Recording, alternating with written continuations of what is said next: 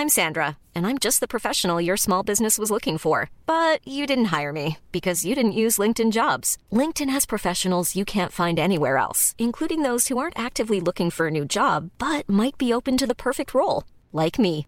In a given month, over 70% of LinkedIn users don't visit other leading job sites. So if you're not looking on LinkedIn, you'll miss out on great candidates like Sandra. Start hiring professionals like a professional. Post your free job on linkedin.com/people today. Bonsoir à tous et bonsoir à toutes. Bienvenue dans Punchline ce soir sur CNews. Emmanuel Macron a-t-il réussi à défendre sa loi sur l'immigration, si imparfaite soit-elle? Dans un exercice d'équilibriste qu'il maîtrise à la perfection, le président a estimé qu'elle était malgré tout le bouclier nécessaire pour protéger les Français. Alors a-t-il été convaincant? Quels articles risquent d'être retoqués par le Conseil constitutionnel? On va voir cela dans un instant. À propos du Rassemblement national, le chef de l'État s'est montré une nouvelle fois offensif, jugeant que les députés de Marine Le Pen, en votant le texte, s'étaient livrés à une manœuvre de garçon de bain. A-t-il raison de cibler en permanence sa meilleure ennemie et mépriser les électeurs de cette dernière? On va en débattre aussi avec mes invités. Enfin, on découvrira euh, les images du documentaire exceptionnel diffusé ce soir à 21h sur CNews et présenté par Olivier Benkemoun sur le massacre de la Rêve Party dans le désert d'Israël le 7 octobre dernier. Une équipe de réalisateurs a rassemblé toutes les images filmées par les téléphones portables des jeunes qui étaient en train de danser dans ce festival de musique lorsque les terroristes du Hamas ont commencé leur massacre. Des témoignages inédits sur cette nuit de l'horreur. Voilà pour les grandes lignes de nos débats. Ce soir, il est 17h01. On commence par le rappel des titres de l'actualité avec Mathieu Devez. Mathieu. Emmanuel Macron est arrivé cet après-midi en Jordanie où il fêtera Noël avec les troupes françaises. Le président de la République s'est entretenu avec le roi Abdallah II. Selon l'Élysée, les deux dirigeants vont échanger sur le travail en commun en matière d'aide humanitaire et médicale à la population civile de Gaza. Une adjointe au maire de Saint-Denis a été violemment frappée hier soir alors qu'elle rentrait chez elle. Oriane Filol sortait d'une réunion de travail lorsqu'elle s'est sentie suivie dans la rue par plusieurs hommes. La chargée des questions de solidarité et de droits des femmes a subi une balayette avant d'être frappée à coups de pied dans la tête et au corps. Elle a porté plainte et ses agresseurs ont pris la fuite. À quelques jours de Noël, une grève surprise entraîne la fermeture du tunnel sous la Manche. Il s'agit d'une grève des salariés français d'Eurotunnel. Les syndicats rejettent la prime de 1000 euros annoncée en fin d'année par la direction et appellent à la grève pour en demander le triplement. Résultat, plus aucun Eurostar ne peut circuler dans le tunnel et les navettes transportant voitures et camions sont également bloquées. Merci beaucoup Mathieu Devez. On se retrouve tout à l'heure à 17h30 pour de nouvelles informations. On est en plateau avec Eric Nolot. Bonsoir Eric. Bonsoir Laurence. bonsoir. Journaliste et écrivain. Rachel Kahn, essayiste et juriste. Ravi de vous retrouver, ma chère Rachel. Bonsoir, bonsoir Laurence. Euh, nous sommes avec Louis de Ragnel. Bonsoir Laurence. Chef du service politique d'Europe 1, bonsoir. Eugénie Bastier, grand reporter au Figaro. Bonsoir Eugénie. Euh, je rappelle d'ailleurs, euh, puisqu'on est à quelques encablures de Noël, votre livre, La dictature des ressentis, sauver euh, la liberté de penser aux éditions Plomb. Voilà, si vous voulez faire un, un- un joli cadeau de Noël, eh bien n'hésitez pas avec ce livre. Et euh, Eric Revel est la journaliste qui publie un livre dans les prochains jours. oui, oui, oui. On aura l'occasion d'en reparler, mon cher Eric. J'aimerais aussi l'avis de Laurence Journaliste. Eric D'accord. Non, mais lequel est le plus important, Eric Et pourquoi, on pas, et pourquoi nous, on n'est pas important Oui. Non, mais je pense que nous signerons un communiqué commun. Voilà, pour soutenir votre livre qui s'annonce formidable. Vous êtes journaliste, ancien directeur général de LC. On va parler d'Emmanuel Macron dans un instant. Euh, Peut-être l'avez-vous ou pas écouté hier soir à la télévision euh, dans cette interview fleuve qu'il a donnée. Euh, bon, il s'est justifié sur un certain nombre de choses, notamment la loi immigration. Il a parlé de Gérard Depardieu aussi. Euh, on, évoquera la défense euh, qu'il a prise par rapport euh, à Gérard Depardieu. Mais, j'aimerais qu'on commence par ce qui se passe euh, dans la réalité, dans la vraie vie des Français. Euh, on entendait tout à l'heure avec Mathieu Devez le récit d'une élue qui s'était fait agresser en rentrant euh, d'une réunion politique. Là, j'aimerais attirer votre attention sur ce qui se passe pour les professeurs, parce qu'on a encore franchi un nouveau cap aujourd'hui. On a appris que mardi, lors d'un goûter de fin d'année au collège, Léonard Vinci à Quevilly, dans les Yvelines, eh bien, un professeur d'art plastique a été empoisonné empoisonné par un de ses élèves qui lui a tendu un gobelet dans lequel il y avait du détergent. Franchement, à chaque fois, on, franchit des caps. euh, dans euh, la décivilisation, si on peut expliquer cet euh, acte ainsi. Explication d'abord de Célia Barotte, et puis je vous passe la parole ensuite. Les faits se sont déroulés euh, lors d'un goûter de fin d'année. Cette professeure d'art plastique a reçu de la part de l'un de ses élèves un verre dans lequel était présent un produit détergent, selon les informations euh, communiquées par l'Académie de Versailles. Après avoir ingéré le liquide empoisonné, la professeure s'est sentie mal. Elle a été prise en charge par les secours, puis transportée à l'hôpital de Melan. Son pronostic vital n'a pas été engagé, mais elle est actuellement en arrêt maladie et souffre des conséquences de cette ingestion. Ce matin, un élève s'est présenté avec sa famille à la chef d'établissement pour reconnaître son geste, geste qu'il dit regretter. Un conseil de discipline aura lieu à la reprise des cours en janvier et des entretiens ont été programmés avec certains élèves de la classe. La professeure du collège Léonard de Vinci dans les Yvelines a porté plainte, plainte à laquelle vont se joindre les services académiques. Enfin, une enquête est ouverte. Elle a été confiée à la gendarmerie. Merci Célia. On va juste écouter la réaction d'un parent d'élève, évidemment très choqué, recueilli par Thibault Marcheteau, puis on en débat ensuite. C'est choquant. Je suis choqué euh, par rapport euh, à ça. Et je ne trouve pas ça correct. C'est pas bien, quoi. Les profs, logiquement, doivent être respectés par les élèves dans une école. C'est très important. Même pour nous, les parents, on donne toujours des conseils à nous, les enfants, respectez vos profs, euh, soyez corrects, restez respectueux, soyez respectueux envers vos profs, vos, vos, vos responsables respectueux, c'est pas compliqué en fait, euh, ça, Eric Nolot. Oui, j'ai l'impression que là, c'est pas tout à fait à la hauteur de ce qui se passe, parce qu'en réalité, c'est un débat qu'on a eu déjà plusieurs fois, puisque l'école est, est, souvent l'objet d'attaques. Mm-hmm. En fait, c'est assez simple. L'école est le lieu de divers effondrements qui sont en fait euh, l'image en miniature des autres, enfin du même effondrement, mais euh, à l'échelle de la, de la société. L'effondrement des savoirs, je vous renvoie au classement PISA, et l'effondrement, alors non seulement du respect envers les professeurs, mais même de la vie, du respect de la vie des professeurs. Là, ce n'est pas la fonction qu'on ne respecte plus, c'est la personne des, des professeurs qu'on menace de tuer à coups de couteau ou à coups de poison. Écoutez, moi, on a beau me dire, vous savez, ça a toujours existé, il ne faut pas confondre un fait divers et un fait de société. Je regrette.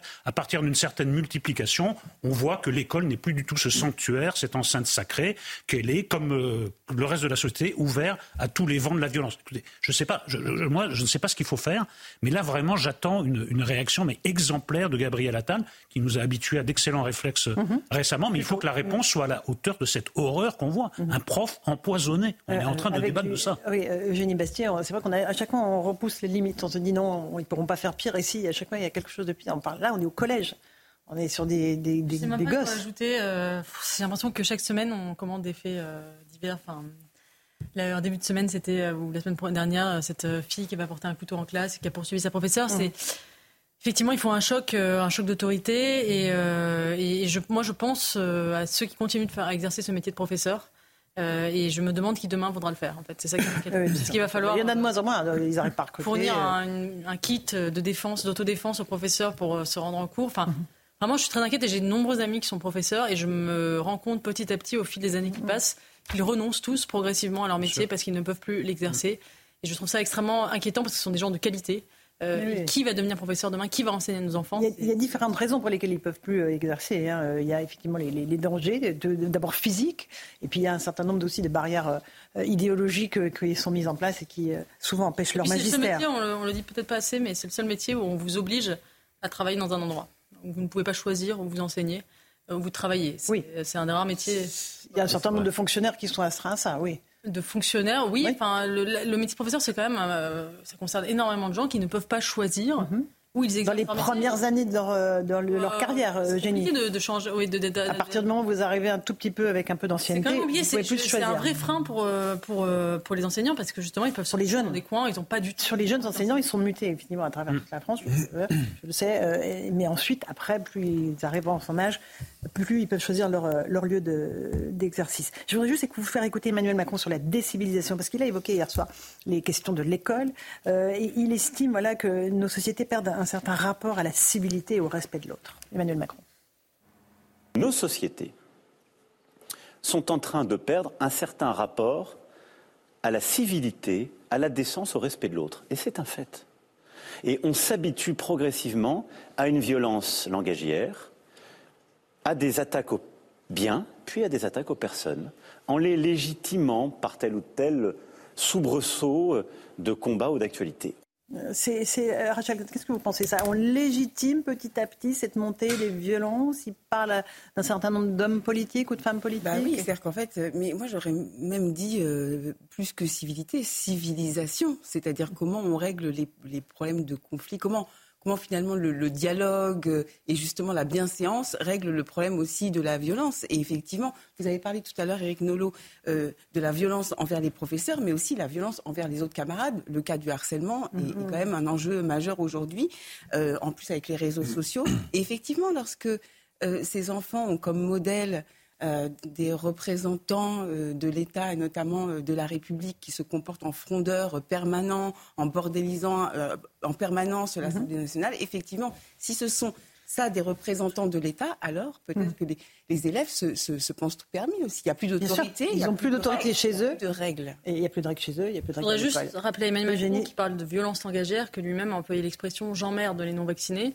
et que dans la même interview, je trouve ça quand même un peu culotté. Moi, je défends, je suis contre la cancel culture de Gérard Depardieu, mais dans la même interview, se scandaliser de la violence langagière et ne pas avoir un mot pour condamner les propos de Depardieu qui sont sortis dans le complément d'enquête, mmh. je trouve ça légèrement culotté pardonnez-moi, mais légèrement culotté. Pas faux. Euh, euh, pas faux, non, mais on a, La décivilisation, euh, je ne suis pas sûre que les propos qu'a de Pardieu soient un symbole mm. de civilisation et de civilité à la française. je crois qu'il remettait pas en cause les, propos, mais le, oui, mais montage il y a de cette émission Le grand écart permanent, mm. ça commence à bien faire. Enfin, Là, c'est un peu du foutage de gueule, pardon. C'est de l'équilibrisme, comme je disais tout à l'heure. On parlera un petit peu plus tard de, de Pardieu Si vous voulez, on peut. parlons juste un peu de décivilisation école et après on enchaîne avec bah, Depardieu. Moi, je, trouve que, je trouve que le président de la République, euh, il, euphémise, en fait, ce qui se passe dans la société française. Euh, vous voyez, on a l'impression qu'il ose à peine toucher aux mots. Euh, il est délicat et subtil, mais on voit bien puisqu'on commente assez souvent ce type d'agression, qu'en fait, on, est passé au-delà. On est passé au-delà. Alors peut-être que c'est dans le rôle du président de la République d'être plus tempéré que ne peut l'être un commentateur sur CNews, sans doute. Mais les Français qui vivent au quotidien ce qu'on commente, euh, ils ont dû trouver que le président de la République était un peu en deçà de la main, si vous voulez, quand même. Et puis juste sur les enseignants. Vous savez que l'éducation nationale est dans une impasse totale. Hein. Il y a tous ceux qui sortent pour les raisons qu'on a évoquées, euh, mhm. de l'éducation nationale, euh, manque de, rémunération pas suffisante, peur d'agression, ils ne trouvent plus de sens à leur métier. Et puis il y a tous ceux qui ne rentrent plus. Regardez les concours du CAPES ou de l'agrégation. Regardez le nombre de postes qui sont ouverts. il y a 10 postes pour 5 places, Eric. Donc, donc, donc ils prennent à 5 sur 20. Oui, oui, non, mais ce que je veux dire, bah c'est que même, même là, même là, même là, dans cette espèce de job dating des concours d'éducation nationale, même là, en fait, ils ne trouvent pas à remplir les concours qui, traditionnellement, pendant des années, ont été la voie royale pour enseigner. Donc vous avez plein de gens qui sortent d'éducation nationale mhm. et vous en avez plein qui ne veulent plus rentrer. Donc là, on a un problème mais majeur qui ne va que s'accentuer au fil des années. Absolument. Louis Dragnel. Ah, moi, je voulais rebondir sur ce que disait Eric Nolot. Euh, vous rapportiez le fait qu'il y, a des gens aussi qui disent oui, ça a toujours existé, et vous le déploriez d'ailleurs. Et, ce qui est vrai, c'est qu'en en fait, c'est pas la France de la guerre des boutons. Euh, c'est-à-dire que c'est non, mais c'est pas juste les chamailleries de cours d'école. Là, c'est même pas drôle. Enfin, et puis c'est extrêmement violent. C'est lâche. Le prof ne peut rien faire d'autre que de subir et euh, risquer sa vie. c'est complètement ahurissant parce qu'il n'y a, même pas de, je sais pas, il y, avait des bêtises d'enfants qui avaient une forme d'imagination, de créativité, de panache. Là, c'est stupide et c'est extrêmement dangereux. Vous parlez, il y a quelque chose de vécu là-dedans. Oui, dans ce témoignage, de qui, qui, était, euh, je pense. Euh, oui, assez, assez, assez bon enfant. Vous voyez ce que je veux dire? Là, c'est pas mm. du tout bon enfant. Mm. C'est pas du tout dans l'esprit euh, d'enfant un peu turbulent. C'est absolument pas ça. La deuxième chose, je rejoins ce que disait Eugénie Bastier. Arrêtez de euh, vous rejoindre. Non, mais ne soyez pas d'accord. Euh, dans la société, tout le monde est en désaccord. On a le droit de temps en temps d'avoir des petits moments d'accord. Unanimement contre l'empoisonnement des profs. Oui, c'est bien. Malheureusement, il y aura assez peu de débats. Non, sur la. Moi, je trouve que sur la décivilisation, dans le fond, Emmanuel Macron a parfaitement raison sur les propos qu'il tient, mais lui-même entretient effectivement cette euh, décivilisation. Euh, effectivement, ah quand il dit.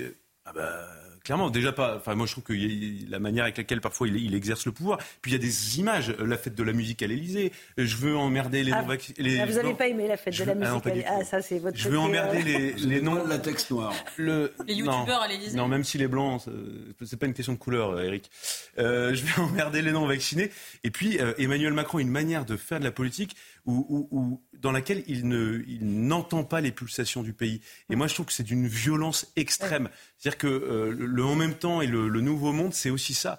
Et par le passé, on avait peut-être des, présidents qui avaient d'immenses défauts, euh, qui parfois étaient trop perméables à certaines pulsations du pays, mais être totalement euh, avec des œillères et, ne rien entendre, ne rien écouter, je trouve que c'est d'une violence extrême et ça conduit aussi parfois euh, à, des, des, réactions très brutales. Il suffit de voir les enquêtes d'opinion, le, la manière avec laquelle il y, a un rejet à l'égard d'Emmanuel Macron. Et là, vous trouvez que dans les deux heures d'hier, il, il donnait ce sentiment d'être déconnecté du pays? Je suis pas tout à fait d'accord. Et, en fait, il a réussi. Je, vais vous parler, je vais vous dire très franchement moi ce que j'en ai pensé. Sur la forme, c'était très bien mené. Euh, il, était plutôt bon. je pense qu'il a, il a, il a, il a plutôt euh, séduit le public qui le regardait. Ensuite, le fond du sujet, c'est que euh, il est dans une impasse politique totale et il essaye de feindre euh, qu'il est dans cette situation-là. Les réponses qu'il apporte, euh, on a l'impression qu'il ne va rien changer. Et, je trouve que du coup, sur le fond de l'affaire, l'objectif c'était quand même euh, de parler aux Français et d'essayer de sortir de cette impasse. Emmanuel Macron n'a montré aucun signe, aucune volonté mhm. de sortir de l'impasse. Et en ce sens, c'est d'une violence extrême par rapport au message qu'envoient les Français et essayent d'envoyer depuis maintenant plusieurs mois. Si on revient à la décivilisation, est-ce que quand on écoute le président de la République tout à l'heure euh, parlait de ça. Vous avez l'impression d'avoir affaire à l'un d'entre nous, à un chroniqueur, ou quelqu'un qui est au pouvoir et qui dit écoutez, ça ne peut plus durer et voilà ce qui va se passer, voilà ce ordonner. Prêter à confusion, je suis d'accord. Euh, d'abord, d'abord, ça prêter à confusion, ça on pourra peut-être en parler ou parler de forme. Moi, je trouve que bon, c'est un, un, peu étrange. Mais enfin bon, passons, passons là-dessus. C'est pas le, le fond de, de, mon intervention. Le fond de mon intervention, c'est qu'on a l'impression que ça s'arrête là.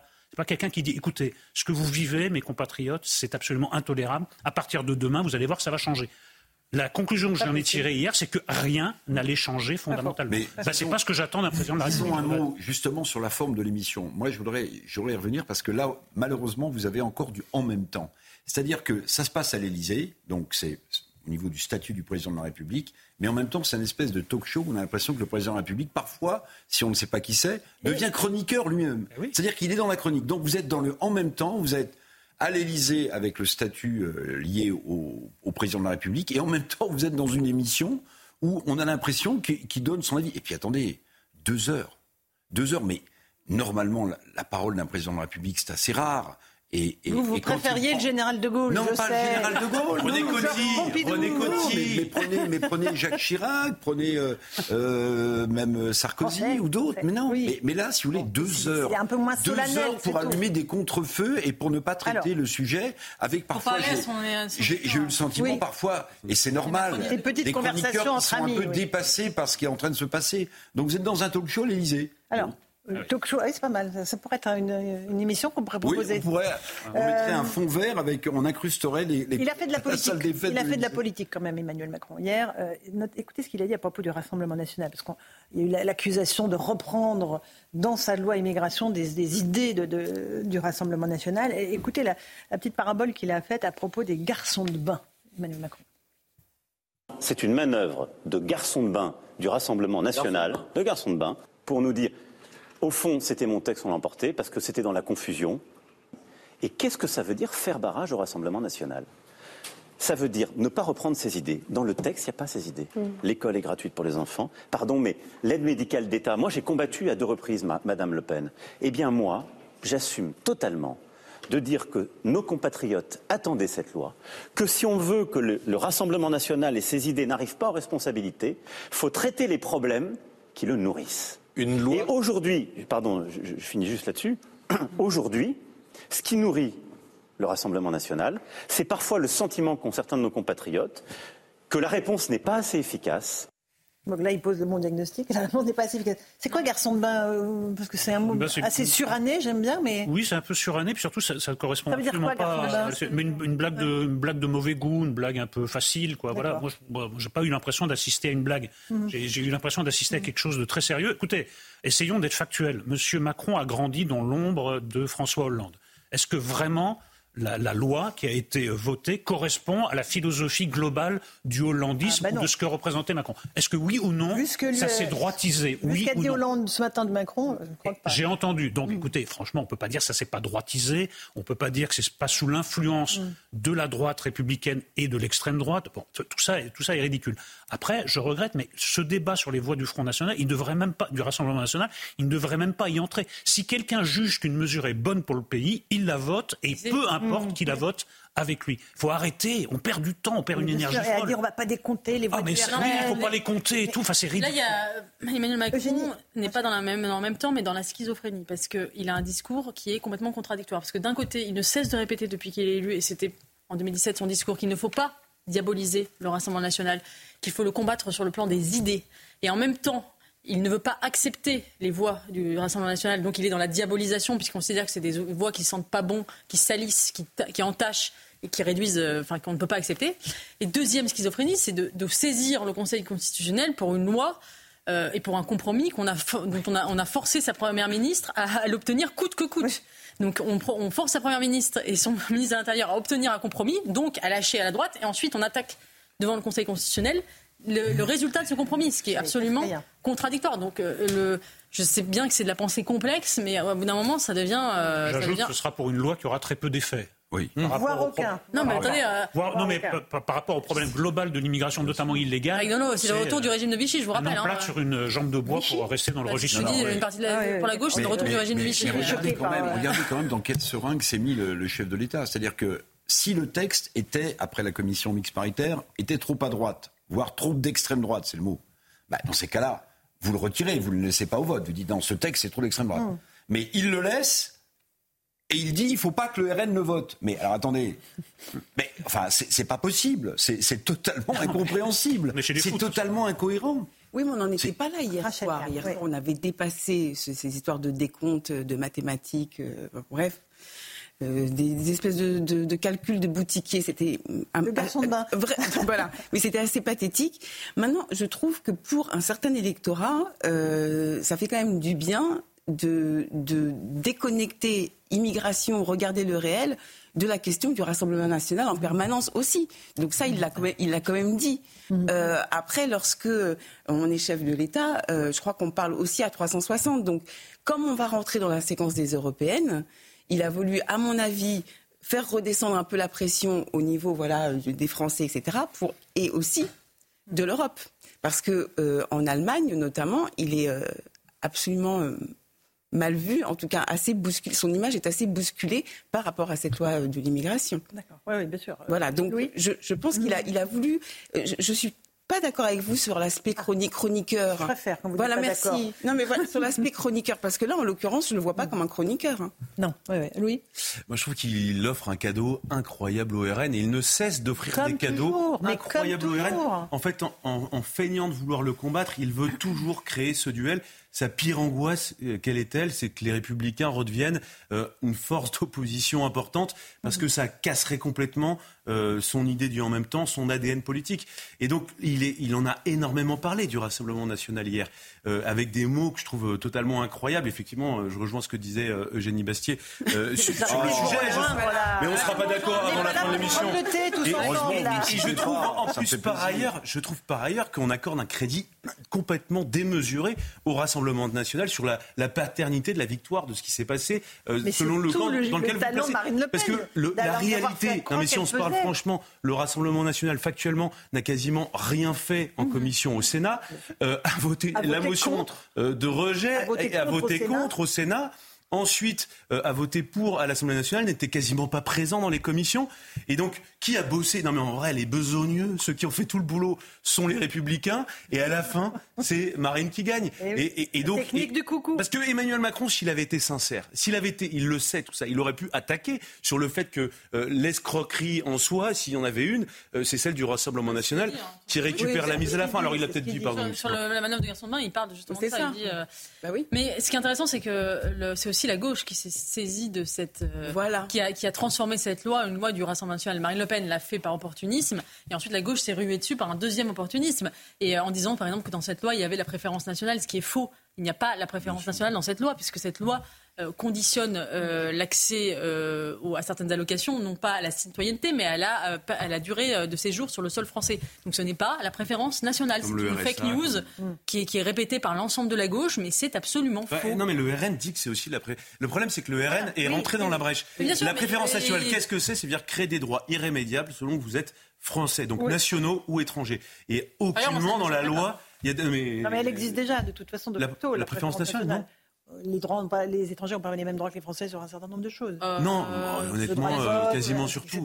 Et encore, attendez. Les étrangers légaux, si, quasiment, ils ont le droit. Bien sûr. Quasiment. À part le droit de vote. Pas le droit de vote, oui. Oui, mais attendez, bah, encore heureux. Vous connaissez beaucoup de pays au monde où n'importe qui peut le voter n'importe où. Non, mais sinon, il n'y a plus de pays. Il n'y a plus de. Il y a plus de. Non, mais ah, moi, je vais aller voter en Allemagne avec Nolo. Il est complètement toupi, là. Non, mais c'est vrai. Vous voulez rajouter quelque chose?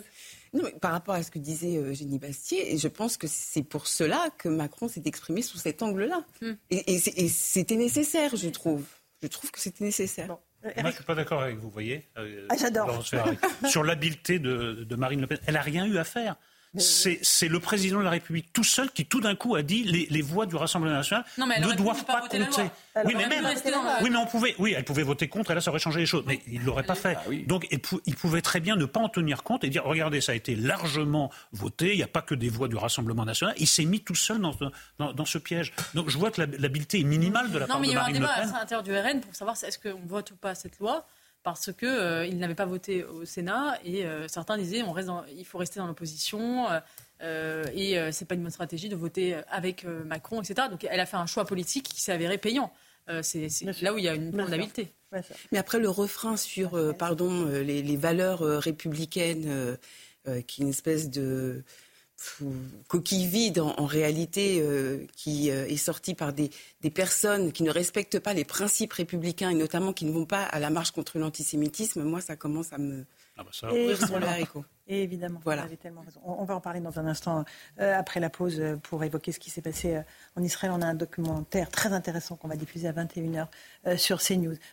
Éric Revel, vous voulez rajouter quelque chose là-dessus? Oui, je voulais quand même mettre le doigt sur. Ça a été un peu évoqué, mais moi, ça m'a. Enfin, crois que c'est inédit. C'est ce qu'a fait Elisabeth Borne il y a, hier mhm. sur une radio du service public. Euh, alors là, c'est le summum de la pleutrerie euh, politique. C'est-à-dire que elle soutient une loi. Non, mais c'est absolument incroyable ce qui s'est passé. Et en gros, elle prie pour que le Conseil constitutionnel retoque la plupart des éléments. Non, mais est-ce que vous vous rendez mhm. compte? Mais est-ce que vous vous rendez compte de ce que ça veut dire? Ça veut dire que vous avez la première ministre qui vient de la gauche, qui soutient une loi qui essaie de la défendre, qui parle de ses origines, de sa vie très bien, et elle dit, mais de toute façon, vous en faites pas à gauche. non mais attendez, mais, mais est-ce que vous avez en mémoire quelque chose de, comparable qui se serait passé sur une loi aussi emblématique avec un Premier ministre ou un président de la République, parce que c'est Emmanuel Macron qui est à la manœuvre et qui dit, mhm. voire même qui fait pression sur le Conseil constitutionnel, peut-être, hein, en passant quelques coups de téléphone, pour dire surtout les gars, déconnez pas, il faut me retoquer quand même le truc, parce que là j'ai quand même un gros problème. mon cher, vous allez pouvoir la replacer cette phrase. Est-ce que vous avez déjà vu? Parce qu'en fait, chaque jour on descend d'un cran dans la décadence. Donc on n'a jamais vu. Et demain ce sera encore pire. Il y aura un truc encore, plus absurde, encore plus baroque. Euh, avant de faire petite pause, je voulais juste remercier David Poujol qui est en régie et qui nous a fait une magnifique illustration qui est derrière vous, voyez, avec le mot République avec un C. Donc, mon cher David, je ne sais pas où on a trouvé cette belle illustration. Ça, en plus, je vois que et public. COP 28 en anglais, voilà. Je savais qu'il y avait, on est dans Punchline, il y avait forcément de ah, l'anglicisme ah, quelque part. Bon, merci, on fait une toute petite pause, on se retrouve dans un instant dans Punchline sur CNews. À tout de suite.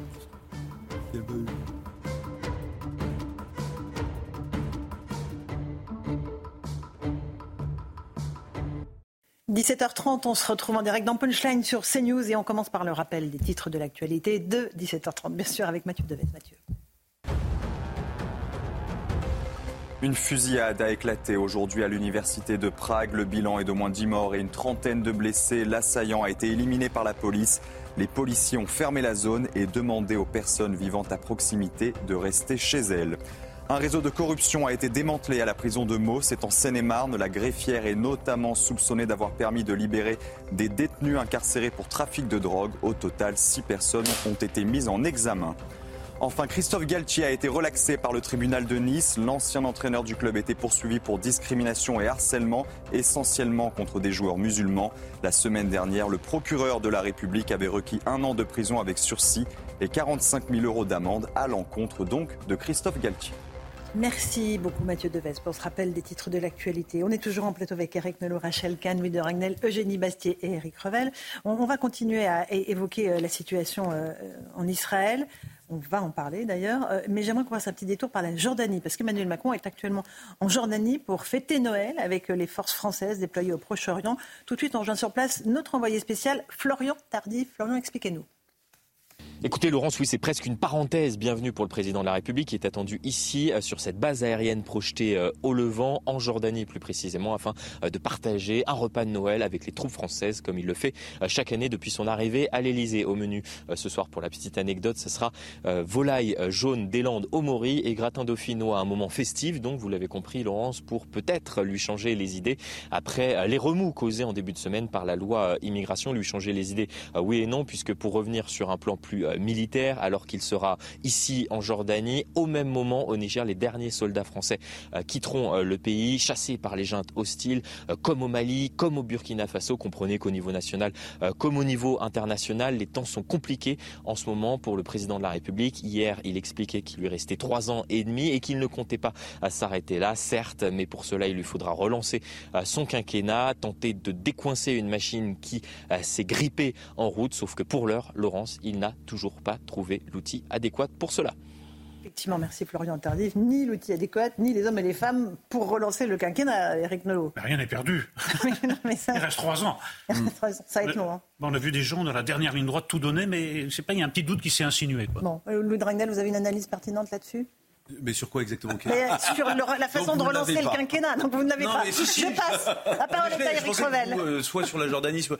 Non, mais euh, moi, pour moi, il y a une équation qui est assez simple c'est que tant qu'il n'y a rien qui change à l'Assemblée nationale, tant que lui ne donne pas une inflexion dans un sens ou dans un autre pour changer sa politique, eh bien, rien ne bougera. Et donc, ce qui s'est passé la semaine dernière, mm. cette semaine, peut tout à fait se reproduire plusieurs fois euh, jusqu'à la fin du quinquennat. Et à ce moment-là, ce serait un chemin de croix pour Emmanuel Macron et aussi pour le pays. Il n'avait pas l'air très affecté hier soir. Hein. Comment Ce bah, chemin de croix, vous nous décrivez. Il essaye de montrer, d'afficher, euh, de montrer que c'est rien ne l'atteint. Hmm. Euh, mais au fond, il voit bien qu'il est empêché. On voit, il voit bien que tout est compliqué, que dès qu'il essaie de faire quelque chose, en fait, à chaque fois, ça se passe mal ou pas du tout comme il l'avait prévu. C'est clair. Eric oui, un petit mot sur la, visite traditionnelle du président de la République aux armées hein, pour Noël. Donc là, c'est la Jordanie, mais il ne faut pas oublier qu'en fait, il ne devait pas aller en Jordanie, il devait aller au Liban. Euh, je regardais encore L'Orient le jour, qui est le grand titre de la presse libanaise, évoquait la visite le 20 et 22 décembre du président de la République au Liban. Mais vous le savez, parmi les pays avec lesquels nous sommes euh, fâchés ou pas très bien, il y a le Liban, que le président de la République a fait deux visites sur place, notamment après l'explosion du port. Et il avait expliqué aux Libanais, indépendants politiquement, que la prochaine fois qu'il viendrait, il faudrait que les choses soient un peu euh, carrées, parce que sinon, ça se passerait pas. Donc je pense que Emmanuel Macron a évité de se rendre au Liban. Parce que peut-être, alors il y a des problèmes de sécurité sans doute euh, au Liban, mais il y a surtout ça. Il était plutôt attendu au Liban qu'en Jordanie. Mais là, vous l'avez vu, il a été accueilli par le roi de Jordanie. Donc ça veut dire que la France retrouve une influence forte dans cette région. Oui, enfin, on vient juste de dire qu'elle a perdu son influence au Liban, au Niger, au Mali. C'était de l'humour, cher Eric. Je, pensais, je pensais que vous compreniez. Non, vous avez compris. Rachel, là-dessus euh, Non, bah, écoutez, mais là, par pas contre, mieux. non, mais c'est pas, pas ça. Mais moi, je suis un peu euh, échaudée sur le fait que vous le preniez pour un chroniqueur. Là, il retrouve quand même, malgré tout, une stature de président de la République. Et il, vous fera. Mais c'est ça, on a du mal à suivre. Non, mais il vous fera une petite prise de parole le 31 décembre pour le passage à la nouvelle année. Puis saluons quand même. Euh, non, mais c'est bien qu'un président de la République ait fêté. Non, mais objectivement, ait fêté Noël Ils le font tous, Louis. Avec les troupes. Mais ils le font chaque année, arrêtez. Non, mais c'est bien. Et je trouve que cette base est symbolique. Cette base est symbolique. La base H5 en Jordanie. Imaginez ce qu'on porte au crédit d'Emmanuel Macron. Il passe Noël avec des soldats. Ils le font tous chaque année. Je veux bien. Non, mais ils l'ont pas toujours fait, non, parce qu'avant Emmanuel Macron, il ne faisait pas toujours. Non, non. C'était souvent les ministres.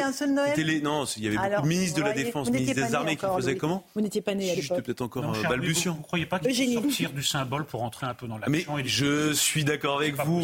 Arrêtez d'être d'accord les uns avec les autres. Mais non, mais on essayait de trouver quand même un petit côté positif, voilà. Eugénie. Non, non, je vais rien ajouter là-dessus. Je ne vais pas critiquer le fait qu'Emmanuel Macron ait en Jordanie. Euh, après, j'attends avec impatience la surprise qu'il nous, nous, réserve en janvier. Ah oui, il a donné des indices comme si on était à un jeu de, de chasse au trésor. Euh, ça parlera de l'école. Ah, c'est ce qu'il a dit. Euh, c'est ça que vous avez compris. Moi, voilà, j'ai passé mes vacances à. C'est comme le calendrier de l'avant. On ouvre. Ça parlait de la nation. Oui, moi j'avais compris la nation. Ah non, moi j'ai entendu l'école. Mais vous voyez, quand on fait des teasings, on est plus dans la communication que dans la politique. C'est terrible. C'est terrible. C'est terrible. Oui, mais un teasing. Mais alors, nation et école. Ça c'est compliqué. un bon teasing. À mon avis, c'est pas un bon teasing. C'est Emmanuel Macron. La pensée complexe. Donc voilà, il parle à, différents publics. Avec une proposition par jour. Euh, on a été rejoint par Olivier Benkemoun. Bonsoir Olivier. Bonsoir Je suis ravi de vous accueillir. Ce soir à 21h, vous allez diffuser un, long reportage exceptionnel euh, qui euh, a été fabriqué. Expliquez-nous comment il a été fabriqué. Il, parle, il retrace ce qui s'est passé le 7 octobre dans ce festival de musique dans le désert, tout près de la focus sur le, festival Novak le festival sur la paix qui a été euh, attaqué par, les, par des terroristes. Et c'est la manière dont euh, les festivaliers, très jeunes, mmh. vingtaine d'années, pour la, pour la plupart, ont été surpris vers 6 heures du matin. C'était le point culminant. Le DJ jouait à fond. Ils étaient très hauts. à 6 heures du matin Voilà, 6, heures du matin, c'est le moment où le soleil se, se, se, lève. Et donc c'est le moment important du, du, festival. Tout le monde communie, etc. C'est le festival pour, pour la paix qui est à quelques kilomètres de la bande de, de, Gaza. Beaucoup d'ailleurs se demandaient pourquoi ce festival était si près. Et c'est l'attaque. Et euh, minute par minute est reconstituée quasiment euh, cette, cette, attaque avec euh, une dizaine de, de, témoignages forts qui racontent la surprise, qui racontent le piège, qui racontent l'horreur, qui racontent la tentative de fuite, et puis l'horreur, surtout l'horreur. Mais la fabrication, la, particularité, mm. c'est que c'est fait, c'est que c'est fait avec les, les, euh, les, vidéos qui ont été prises par téléphones. Euh, voilà, par, par les témoins. Mm-hmm. Donc, alors, vous avez, par, par, par les témoins, un peu par le Hamas, mais le, le, le, parfois vous avez besoin d'un contre-champ pour comprendre, mais surtout par, euh, par, les, par, par les témoins. Et vous, vous, en avez vu quelques-unes, mais là, tout est remis dans le contexte. Et encore une fois, c'est comme un petit puzzle. On a eu toutes ces, vidéos. C'est comme un puzzle, puzzle qui a macabre, mais oui, un puzzle. Euh, et c'est la parole qui compte. On va écouter un premier extrait, euh, Olivier. Je pense qu'il s'agit de, témoignages de, de survivants qui se cachaient dans les toilettes au moment où les premiers coups de deux jeunes femmes, oui. euh, retentissaient. Regardez.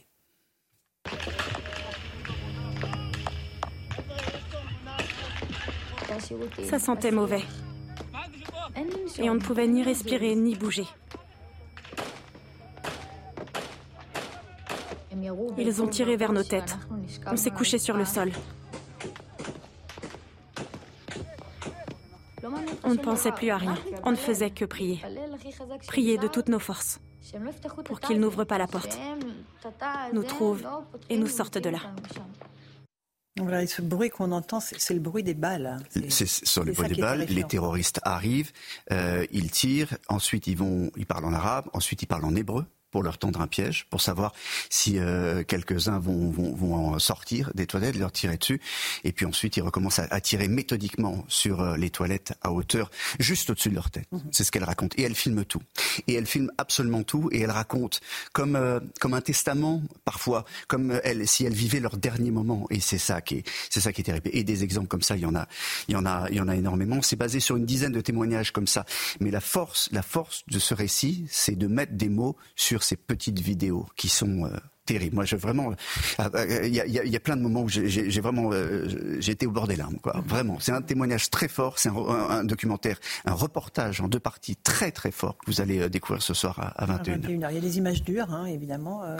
oui, il y a oui. une angoisse qui, qui, exulte de chaque image. Vous allez voir un deuxième. Normalement, vous avez un deuxième. Oui, on va le voir dans un instant. je voulais juste inviter peut-être nos invités à en parler, Rachel.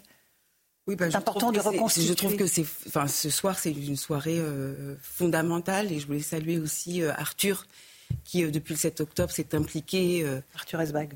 Euh, Quel producteur Producteur, producteur, et puis qui, qui, qui, déploie une énergie nuit et jour euh, folle euh, sur, euh, sur le territoire, qui s'implique de toute façon de manière générale, qui s'était aussi impliqué pour le séisme au Maroc, mais son, son humanité, en fait, là, il la déploie nuit et jour.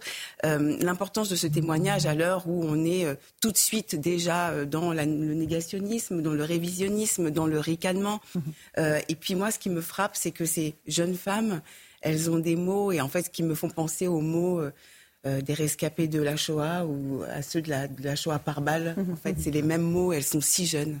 Bien sûr, bien sûr. Eric Nolot Ouais, un document, euh, je comprends terrible, mais un document nécessaire parce qu'il faut, il faut mettre des images sur l'inconcevable, puisqu'on entend des mots, on entend massacre, on entend exécution, on entend acte de barbarie. Ça reste un peu abstrait, même si on ressent l'horreur. Et là, on, on met des images sur les mots qui, étaient trop abstraits pour nous. Et, des personnes, c'est-à-dire que vous allez découvrir des, ces, jeunes filles, vous allez découvrir un, père qui, euh, qui, qui, qui, est dingue, et dès qu'il entend que ses, filles, son, fils et sa fille, euh, il lui laisse un message de téléphone, il va directement sur, sur le site, il va apprendre quelques temps après qu'ils ont été enlevés. Vous allez découvrir le premier policier qui est arrivé sur place, il pensait pas être seul, il se retrouve tout seul.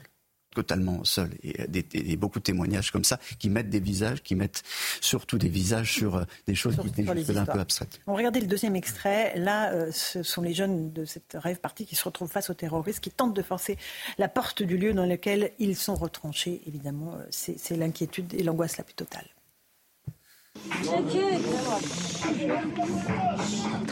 On a entendu des coups de feu tout près de nous. Quelqu'un a tenu la porte fermement et a essayé de la forcer à s'ouvrir. On a tout fait pour garder notre calme et ne pas faire de bruit. Ils ont tiré, mais personne n'a été touché à ce moment-là. Puis ça s'est calmé. L'officier de police qui était avec nous nous a dit, si vous voulez rester en vie, levez-vous et fuyez. Je pensais plus qu'à une seule chose, me lever et m'enfuir, parce que les terroristes pouvaient arriver à tout moment. Courez Courez Courez C'est terrifiant cette plongée euh, au cœur de l'horreur mm. de, ce 7 octobre. Louis moi, je trouve qu'il y, a une dimension importante hein, dans le fait qu'il y ait des images qui soient montées. Euh, parce que souvent, d'ailleurs, il y a un débat hein, est-ce qu'il mm-hmm. faut monter les images ou pas? Euh, C'est monté et on, on, sait que pour le coup, ça pourra documenter si un jour il y a un procès, si un jour il y a un besoin de, documenter ce, moment de l'histoire, mhm. euh, eh bien le fait d'avoir euh, quelque chose de monté, un vrai documentaire avec des témoignages, avec une mise en scène aussi, parce qu'il y a une mise en scène dans le sens où il y a un enchaînement de séquences, il y a forcément une reconstitution euh, qui est faite. eh bien, je pense que pour les générations futures, ce sera très utile. C'est important. Sans doute beaucoup plus utile que si il y avait toutes les vidéos étaient restées dans des clés USB ou dans des téléphones portables, mhm. qui par définition aujourd'hui plus personne ne transmet transmettait autrefois des photos, on ne transmet mm. pas un disque dur à ses petits-enfants. Mm-hmm. Euh, donc je trouve que c'est important euh, de ce point de vue-là aussi. Euh, lorsque les, Américains sont arrivés dans, dans, dans, les camps de concentration, ils ont filmé. Ils ont filmé pour l'histoire. Là, ces jeunes gens, ils filment pas pour l'histoire. Mm. Ils filment pour leurs parents, ils filment pour leurs proches, ils filment comme un, comme un dernier témoignage, souvent comme un, comme un testament. Et c'est ça aussi la force de ce film. Ces petites vidéos sont chacune d'entre elles comme un, testament parce qu'ils ont l'impression de vivre le dernier moment de leur vie. Il y a, un garçon, ils ont sorti, à un moment, certains arrivent à sortir de ce, de ce festival, ont pris, sont montés dans des pick-up, sont sur la route des, des, des kibbutz, et puis il y, a, il y a aussi des terroristes là. Ils se cachent dans des abris. Sur le bord de la route, il y a, des abris en béton. Et ils, rentrent dans ces abris en béton, c'est ça canard dans, dans, tous les sens. ils se retrouvent, c'est des, abris qui sont faits pour 10, ils se retrouvent à 30 dedans, serrés les uns contre les autres. Et les terroristes arrivent. C'est des images, celles-là ont été diffusées par le Hamas, où on voit ces terroristes balancer des, des grenades. Donc ça veut dire que la mort, elle est partout.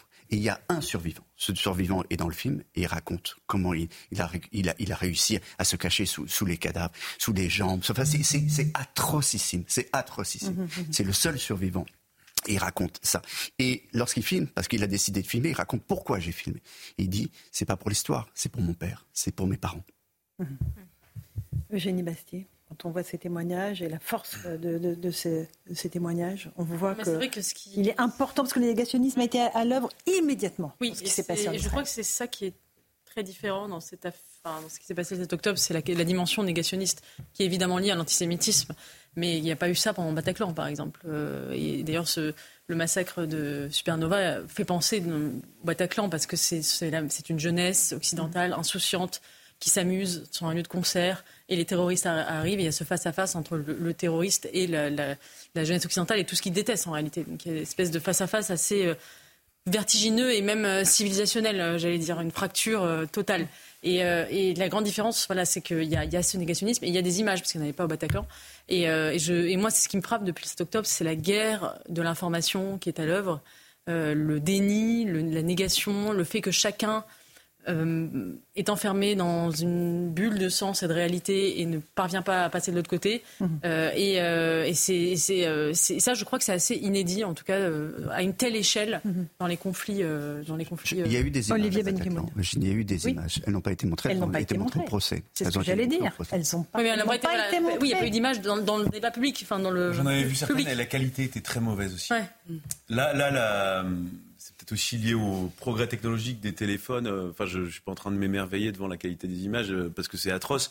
Euh, mais moi, j'avais vu certaines images du Bataclan. C'était très difficile. Ah, Alors, c'était insoutenable, mais difficile si on n'avait pas des explications. là, je trouve que les images mmh. parlent mmh. quasiment d'elles-mêmes. Mmh.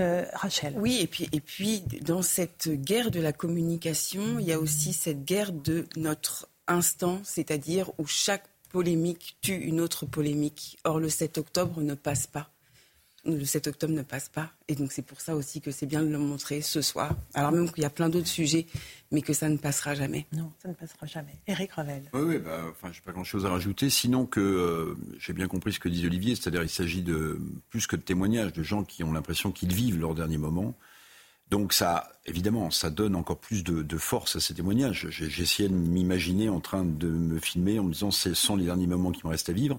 Mais il y a aussi une chose que je voulais dire, bien sûr, mais l'idée quand même que euh, la mémoire et transmettre de la mémoire sur des événements aussi atroces, c'est peut-être aussi euh, l'une des seules choses qui permet à l'humanité, face à la barbarie, de continuer à exister.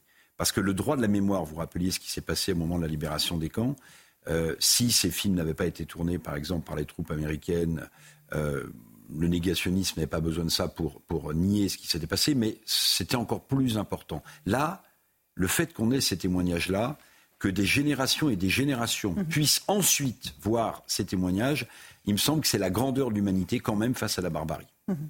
Olivier c'est la, en tout cas la force de ce document que vous allez découvrir euh, ce soir. Euh, moi, je trouve que c'est plus que les images, c'est la parole, c'est la reconstitution, c'est le travail incroyable qui a été fait parce que euh, ça fait deux mois, quoi. Et mm. donc, ils ont travaillé jour et nuit. Les réalisateurs, ils sont deux réalisateurs, ils ont travaillé, ils ont collecté des témoignages, ils ont travaillé jour et nuit, jour et nuit, je dis. Et c'est un work in progress en réalité. C'est un film qui pourrait continuer, être agrémenté de, de, nouveaux témoignages, etc. Donc, c'est que le début. C'est une pièce nécessaire pour comprendre ce qu'on vit aujourd'hui, simplement. On va regarder un dernier extrait, euh, pareil, euh, le témoignage d'un survivant.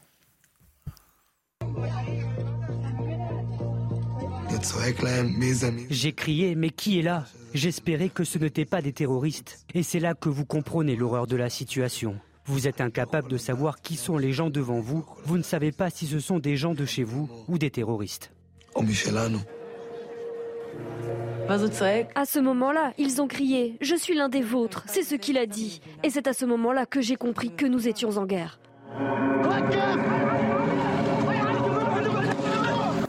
C'est de jeunes gens, c'est la belle histoire de, ce sujet. C'est euh, ils sont amoureux et que c'est un couple qui, qui s'est vu mourir et qui est, qui est encore là pour, pour raconter, pour témoigner. Alors la reconstruction, elle est difficile. Hein. Après ça, vous dites pourquoi je suis encore là, euh, comment ça se fait que mes copains euh, se soient retrouvés. c'est là où on retombe avec le parallèle des camps de concentration. La culpabilité. Des survivants. la culpabilité du survivant. J'ai survécu, pas on, vous sent très ému, Olivier. Euh, je connais votre immense professionnalisme, mais évidemment, euh, c'est quelque chose qui nous déborde parfois. Non, mais je viens de, je sors de la, projection en quelque sorte là. Hein. Mhm.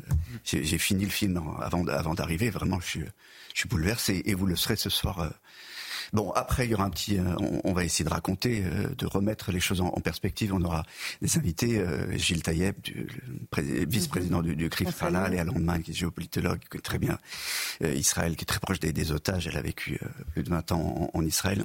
Et puis Julien Bayoul, qui, qui vit en Israël, qui est, qui est journaliste, l'ancien porte-parole réserviste de, de Tzal, qui nous racontera aujourd'hui la, la, société israélienne, et puis son regard, enfin tous les trois nous raconteront ce qu'ils ont pensé de ce, ce, témoignage, encore une fois, qui est bouleversant. Qui est euh, important, bouleversant, d'autant que dans ce qui se passe dans notre pays, eh on ne peut pas dire que l'antisémitisme régresse. Je vais vous montrer des images, je ne sais pas si David Poujol les a, euh, d'un euh, abribus tagué à Champigny-sur-Marne, il me semble, euh, qui en dit long, encore une fois, sur le climat détestable qui reste dans notre pays, de ce nouvel antisémitisme, Rachel Kahn, euh, qui se fait jour dans notre pays, qui n'est pas, voilà, mort aux juifs, avec l'étiquette Gazaoui et Jean-Luc Mélenchon. Euh, un nouveau monde est possible avec Mélenchon. Oui, tout ça est, le même, la même chose. Mais oui, mais tout ça, voilà, vous avez raison. Tout est sur la même image là. Au nom, au nom de l'antiracisme, on a le droit de d'être antisémite, c'est justement détestable. Et en plus, on, ne cesse, là, depuis euh, cette loi immigration, de nous parler de valeurs républicaines. Bah, franchement, euh, on voit ce que ça donne, les valeurs républicaines sur cet abribus. C'est pas très joli. Mais en tout cas, c'est. C'est pas très malin, par ailleurs, parce que mm. ça signe le fait que ce sont des soutiens des électeurs de Jean-Luc Mélenchon. je... oui, oui, bien sûr. Non, mais. Enfin, non, mais c'est une confirmation supplémentaire euh, du fait que les gens qui pensent ça votent mm en grande partie, très grande partie pour Jean-Luc Mélenchon. Et il a une responsabilité, je pense, historique. Historique. Historique. Et, ce qui est, moi, ce qui me heurte euh, particulièrement par rapport à ça, c'est qu'en fait, tout le monde s'en fiche non mais en réalité, non mais tout le monde pleure, des, tout le monde verse des larmes de crocodile. Mais est-ce qu'il y a des attaques en justice? Il n'y en a aucune. Qui arrête l'antisémitisme? En vrai, on est tous en train de faire des commentaires, en train de dire que c'est immonde, mais il se passe quoi? Absolument rien. Eric, les Américains, euh, quand ils sont entrés dans les, dans les camps de la mort, ils se sont pas contentés de filmer. Ils ont traîné les habitants alentours pour voir les cadavres ou voir les gens qui étaient réduits à l'état de cadavre. Moi, je propose une mesure pédagogique de cet ordre. Pour ceux qui, quoi, oui, pour ceux qui font euh, œuvre de négationnisme, euh, ces journalistes qu'on a vu arracher quand même les affiches en direct, euh, en présence d'ailleurs de la jeune fille qui les avait placardées. Moi, je l'obligerais à, regarder ce film. Oui, les, les affiches des, sera pas obligé puisqu'il ne sera pas condamné. Mais vous savez, oui, mais, moi, je suis quand même pour euh, qu'on change un peu de ton avec ces gens-là. Quand même, c'est du négationnisme. Est-ce que vous avez entendu parler dans l'actualité de plaintes qui sont déposées pour antisémitisme Les scènes de quotidiennes de négationnisme et d'antisémitisme, il y en a tout le temps. On en parle tous les jours. Mais vous les procès, il y en a pas. C'est pas la faute de la justice. Euh, c'est aussi aux gens de porter plainte. Alors, Eric, ensuite, dire quand même que euh, vous avez, on a, on a, déjà vécu quelque chose de d'assez euh, semblable. Vous vous souvenez que quand le film des atrocités a été euh, c'était au Sénat ou à l'Assemblée nationale, a été projeté pour des sénateurs ou des députés. Les deux. Les deux. Eh bien, moi, je me souviens. Alors, j'ai plus son nom en tête. C'est dommage parce que sinon, je le citerai. Un député LFI qui est sorti et sa première réaction, ça n'a pas, été, ça, pas été de dire mon Dieu, je ne pouvais pardonner ce que j'ai dit avant parce que ce que je viens de voir est tellement que je ne peux plus parler. Non, il a dit, en fait, c'est un film qui est monté. Ah, c'est Émeric Caron, ça. C'est Émeric Caron. Il, y a, eu des coupures dans le film. C'était c'est un montage, mais vous okay. rendez compte donc, Je pense que tout est dit. Mhm. Moi, je veux juste sortir un chiffre 430 C'est l'augmentation du taux d'ALIA depuis le 7 octobre en France. C'est-à-dire qu'il y a 430 de juifs en plus 1200 personnes qui vont qui veulent décider de partir en Israël. C'est-à-dire que des Juifs estiment qu'ils sont plus en sécurité en Israël où il y a eu les attaques du 7 octobre qu'en Et qui est en guerre, pays en guerre. Voilà, voilà, voilà, voilà où on en est.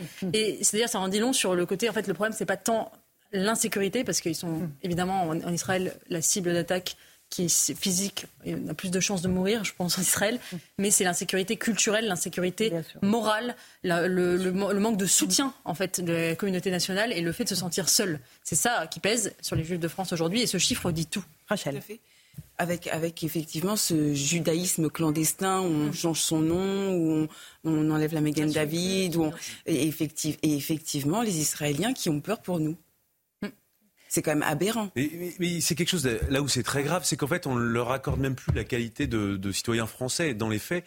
Dans, la mesure en fait c'est parce qu'ils sont juifs. Non mais euh, non mais en fait globalement euh, si on est républicain parce que tout le monde a que ce mot-là à la bouche tout le temps. En fait euh, c'est des Français, ils sont d'abord et avant tout Français en fait, et c'est parce qu'ils sont Français qu'on doit les défendre. Et, Enfin, je, c'est pour ça que moi, ça me choque profondément. Juste pour, pour, répondre simplement, il y a des dizaines, il y a même des centaines de plaintes qui sont déposées par l'organisation juive européenne, Muriel Waknin, qui est bah, avocate. euh, les, les, elles sont pas toutes traitées par les tribunaux. Il y a des, il y a d'abord encombrement. Il y a ensuite toutes les plaintes qui concernent LFI qui ne sont pas traitées. Pour, pour, pour le moment, ça, ça, ça, ça c'est très très important, mais il y a énormément de plaintes qui sont déposées, qui sont suivies, et il y a un gros travail qui est fait. Merci Olivier. On vous retrouve ce soir à 21h pour ce reportage, long reportage exceptionnel, dur mais exceptionnel.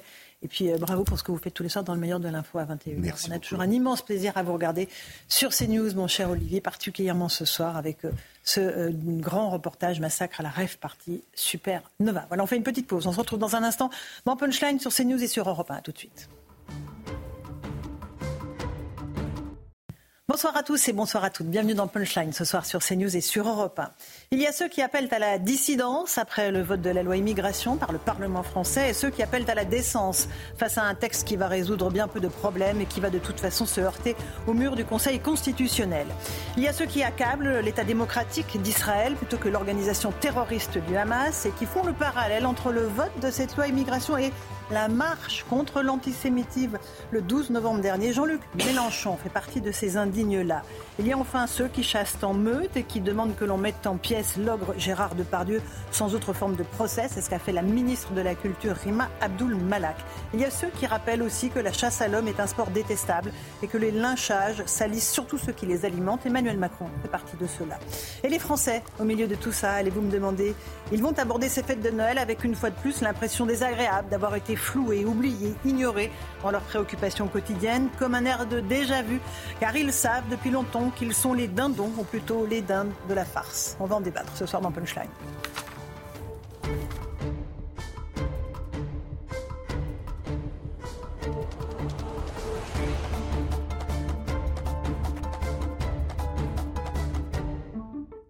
18h, bienvenue sur Europe 1 et sur CNews si vous nous rejoignez à l'instant. D'abord, euh, le rappel des titres de l'actualité. Emmanuel Macron est arrivé cet après-midi en Jordanie où il fêtera Noël avec les troupes françaises. Le président de la République s'est entretenu avec le roi Abdallah II au menu des discussions l'aide humanitaire et médicale à la population civile de Gaza. Une adjointe au maire de Saint-Denis violemment frappée hier soir alors qu'elle rentrait chez elle. Elle sortait d'une réunion de travail lorsqu'elle s'est sentie suivie dans la rue par plusieurs hommes. Elle a été mise au sol et frappée à coups de pied dans la tête et au corps. Elle a porté plainte. Ses agresseurs ont pris la fuite. À quelques jours de Noël, une grève surprise entraîne la fermeture du tunnel sous la Manche, grève des salariés français d'Eurotunnel.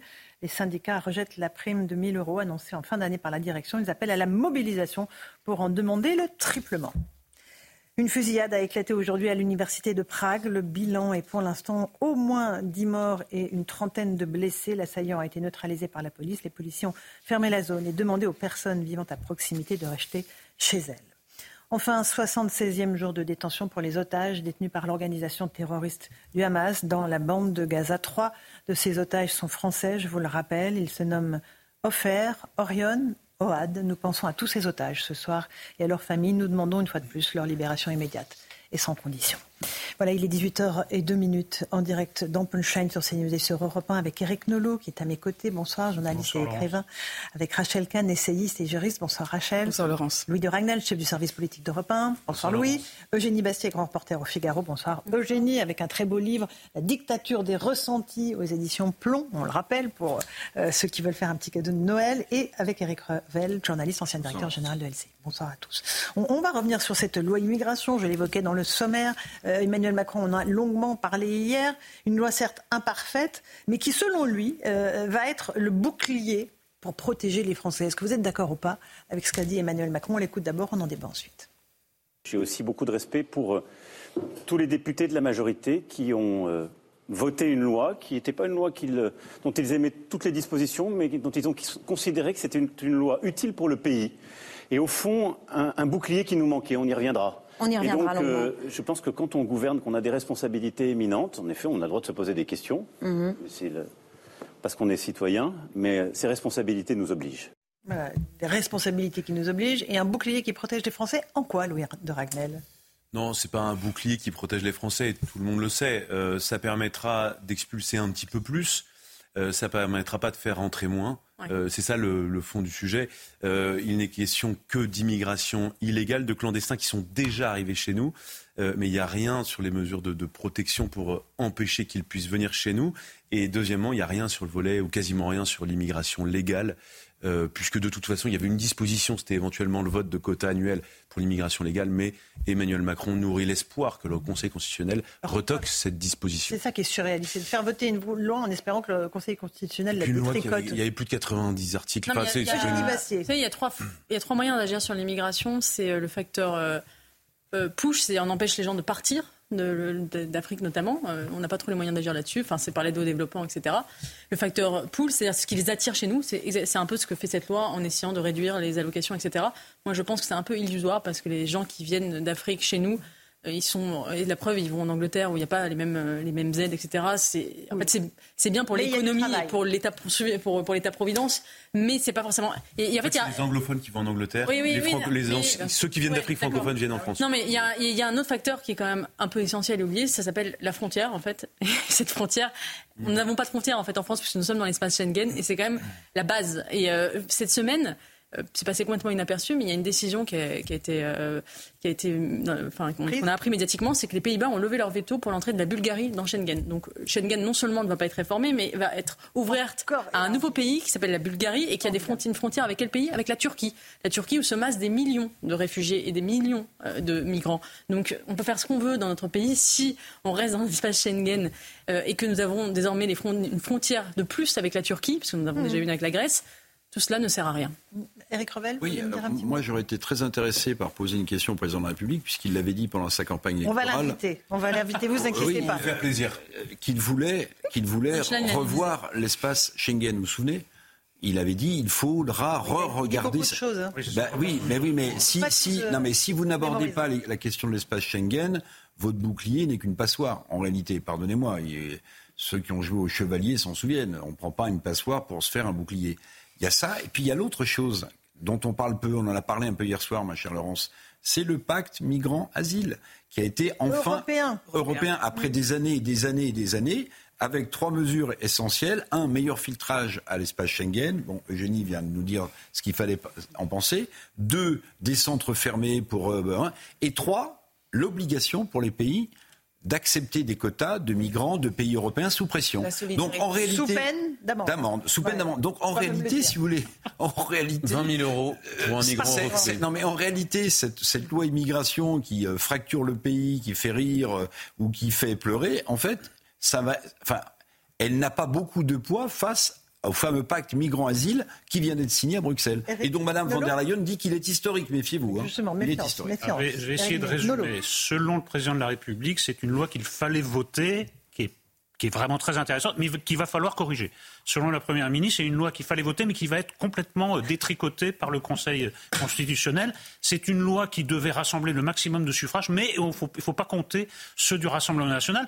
Et si je résume le tout, c'est une loi très importante, mais qui va servir à rien, puisqu'elle ne s'attaque pas au véritable problème. Moi, je résume, on est chez les fous. Malheureusement, c'est les fous français. C'est notre pays, malheureusement. Oui, et on l'aime. Euh, ah Kahn, un mot? Ça fracture notre pays, mais ça fracture aussi euh, l'Allemagne.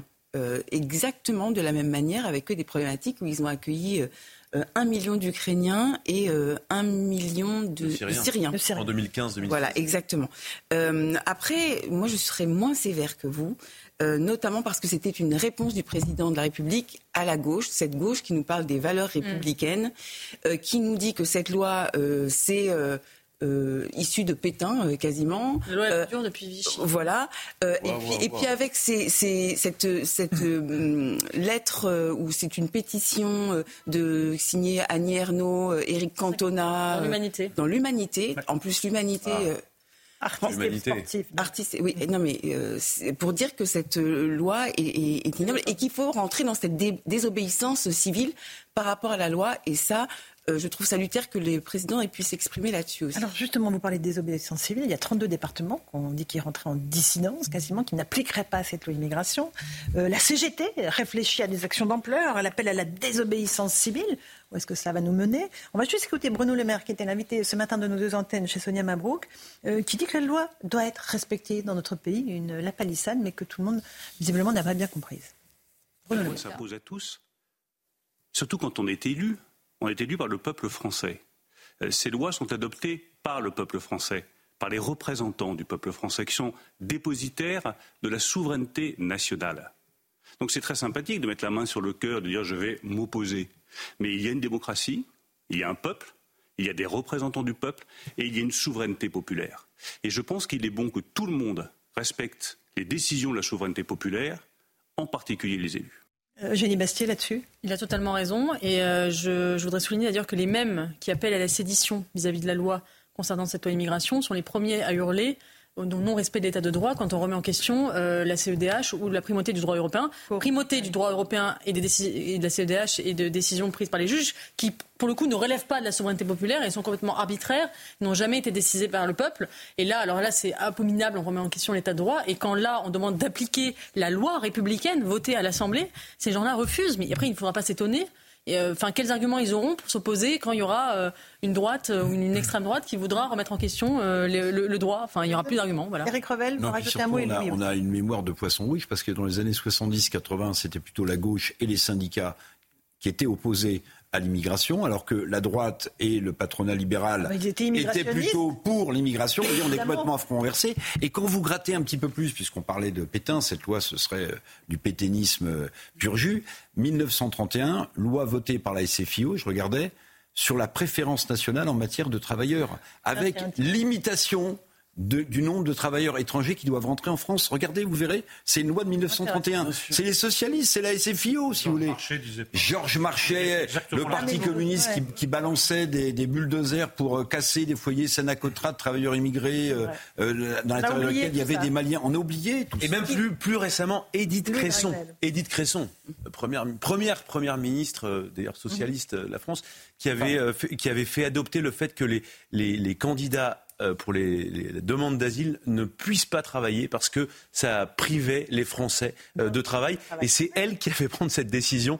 Enfin, c'est pour ça qu'on a l'impression de marcher un peu sur la tête. Bruno Le Maire a, a 100 fois raison euh, de le dire, de le marteler et de le rappeler. La loi s'applique à tous. Il faut quand même rappeler une chose, c'est peut-être un, détail pour certains, mais en fait, les départements sont financés par des dotations de l'État central. Mm. Donc, ils, doivent leur argent à l'État central. Ils doivent leur argent aussi au, vote des députés, des sénateurs. Je salue quand même la, ce qu'a dit Dominique Bussereau, qui est le, le président de l'Association des départements de France et qui a appelé quand même ces départements à appliquer la loi. Et il y a juste quelque chose qui m'amuse. Si demain le département des Alpes-Maritimes euh, qui subit euh, tout ce que les, au moins un tiers des mineurs isolés français décidait de dire moi je ne finance plus euh, les mineurs isolés, je ne finance plus les collèges, je ne finance plus l'aide sociale à l'enfance. L'État se révoltait. Eh, mais imaginez, mais imaginez, et là, on, là pour le coup tous les autres crieraient à la sédition, crieraient au séparatisme, crieraient il y a un putsch d'extrême droite, enfin tout le monde ferait des pétitions organiserait des chansons. Euh, non mais et, c'est pour ça que je trouve vraiment euh, euh, ils sont caricaturaux et ils sont et, c'est pathétique parce que en plus, d'ailleurs ils expliquent, si la loi est votée, eh bien ils feront un bidouillage, un jeu d'écriture et, en fait, ça va, ça va rien leur coûter de plus ou de moins. Euh, ce que l'État ne leur permettra pas de donner à ces gens-là, ils, eh le donneront en subvention. voilà. Rachel, vous voulez rajouter un mot ou je ah oui, c'était simplement un mot sur peut-être que le seul héritage de Georges Marchais, ils ont gardé, c'est un scandale. C'est le seul truc que ça va dire. Voilà. c'est pas faux. Il y a quelque chose qui s'installe comme mode de pensée qui n'est pas tolérable. Euh, l'extrême gauche essaye la voie légale et quand ils sont mis à la porte de la légalité, ils essayent de rentrer par la fenêtre de la sédition. C'est pas possible. C'est-à-dire ils, veulent bien accepter le débat démocratique à condition qu'il leur soit favorable. On a vu ça pour les retraites, on a vu ça pour les tas de dossiers. Écoutez, ça ne s'appelle pas la République, ça ne s'appelle pas la démocratie. Donc euh, ce qu'ils font est absolument contraire à nos valeurs fondamentales. Euh, et je vous apprends aussi par ailleurs que Sylvie Rotaillot, qui, était ministre de, qui est ministre de l'enseignement supérieur et de la recherche, a présenté sa démission au président de la République hier, démission refusée. Bon. Mmh. Il a, il a, accepté, il a accepté celle d'Aurélien Rousseau. Rousseau, lui, euh, on l'a pas empêché de partir. Aurélien Rousseau, il doit se dire, mais euh, moi, on a accepté la mienne, alors c'est que je suis nul. non, mais non, mais là aussi, c'est n'importe. Non, mais je pense qu'aussi, il y en a un qui a insisté, il y en a un autre qui n'a pas beaucoup insisté. Sylvie Rotaillot a donc peu insisté. Et, euh, vous savez, dans les démissions de ministres, je pense que quand on veut vraiment partir, on part. oui, on Laurence, présente sa démission pour la forme. La, la plupart des, des, ministres qui présentent leur démission, leur plus grande angoisse, c'est que le président les accepte. Bien sûr. Non, mais parce qu'ils aiment réellement. Je pense que Julien Rousseau voulait vraiment partir. Il oui, parce qu'il voulait pas détricoter la ME. Mais euh, oui, au moins, il s'est mis en, euh, conformité. Avec moi, je respecte ça. Allez, on fait une petite pause. On se retrouve dans un instant. On va parler Gérard Depardieu, parce que à contre-courant, mm. Emmanuel Macron a volé au secours de Gérard Depardieu hier. Euh, et on va l'entendre et on va voir vos réactions. A tout de suite dans Punchline sur CNews et Europe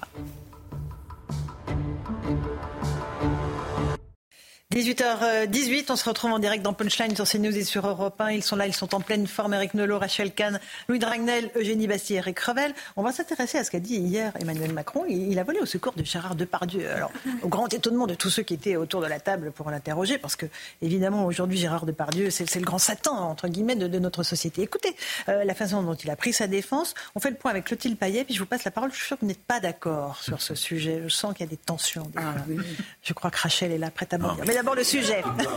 On y va, sujet. C'est hier soir qu'Emmanuel Macron a fait polémique en défendant Gérard Depardieu dans une interview. Pour lui, la Légion d'honneur de l'acteur ne devrait pas lui être retirée, malgré les propos qu'il a pu tenir dans un reportage. La question, c'est est-ce que je vais commencer à retirer la Légion d'honneur à des artistes ou des responsables quand ils disent des choses qui me choquent? La réponse est non. Et je vous le dis tout de suite parce que ça n'est pas un ordre moral et je n'ai pas envie que ce le soit. Emmanuel Macron prend le contre-pied de la ministre de la Culture, Rima Abdul-Malak. Vendredi dernier, elle s'était dit scandalisée par le comportement de l'acteur et avait annoncé l'ouverture d'une procédure pour retirer sa décoration. Un conseil de la Légion d'honneur va se réunir pour savoir si cette Légion d'honneur va être suspendue. C'est une procédure que je comprends. C'est important d'ouvrir cette question. Une polémique qui a fait réagir les féministes comme Sandrine Rousseau et Anne-Cécile Maillefer. Les mots d'Emmanuel Macron au sujet de Depardieu sont encore une fois une insulte au mouvement de libération de la parole des victimes de violences sexuelles. Rien ne va dans les propos du président ce qui concerne Gérard Depardieu. Je n'aurai pas assez d'un tweet pour expliquer à quel point c'est indigne, abject pour les victimes et anachronique. Mais ce n'est pas nouveau en ce qui le concerne. N'a-t-il pas toujours défendu les puissants? Au-delà des féministes, les propos ont choqué une partie de la classe politique qui a également dénoncé la prise de position du président sur l'acteur. Emmanuel Macron a recadré très sévèrement sa ministre de la Culture, Rima mmh. Abdul-Malak, en disant qu'elle s'était beaucoup trop avancée, en annonçant que la Légion d'honneur pouvait être retirée à Gérard Depardieu, que la Légion d'honneur, a priori, c'était lui, c'est ses prérogatives, et que ce n'est pas une question de morale, mais une question, encore une fois, euh, de, de, Légion d'honneur. Euh, alors, Louis. vous, dans le péché originel, c'est Rima Abdul-Malak qui se mêle d'un sujet qui ne la regarde pas dans la mesure où Gérard Depardieu n'a pas encore été condamné et elle n'est pas, euh, pas, en tout cas pas à ma connaissance, elle n'est pas encore grande chancelière de la Légion d'honneur. Donc ce elle, est, elle, est, ministre de la Culture. Donc en fait, il faut que chacun reste à sa place. la grande chancellerie de la Légion d'honneur peut décider si elle le souhaite, mais tant que Gérard Depardieu, enfin s'il n'est pas condamné, il n'y a aucune raison de se poser la question.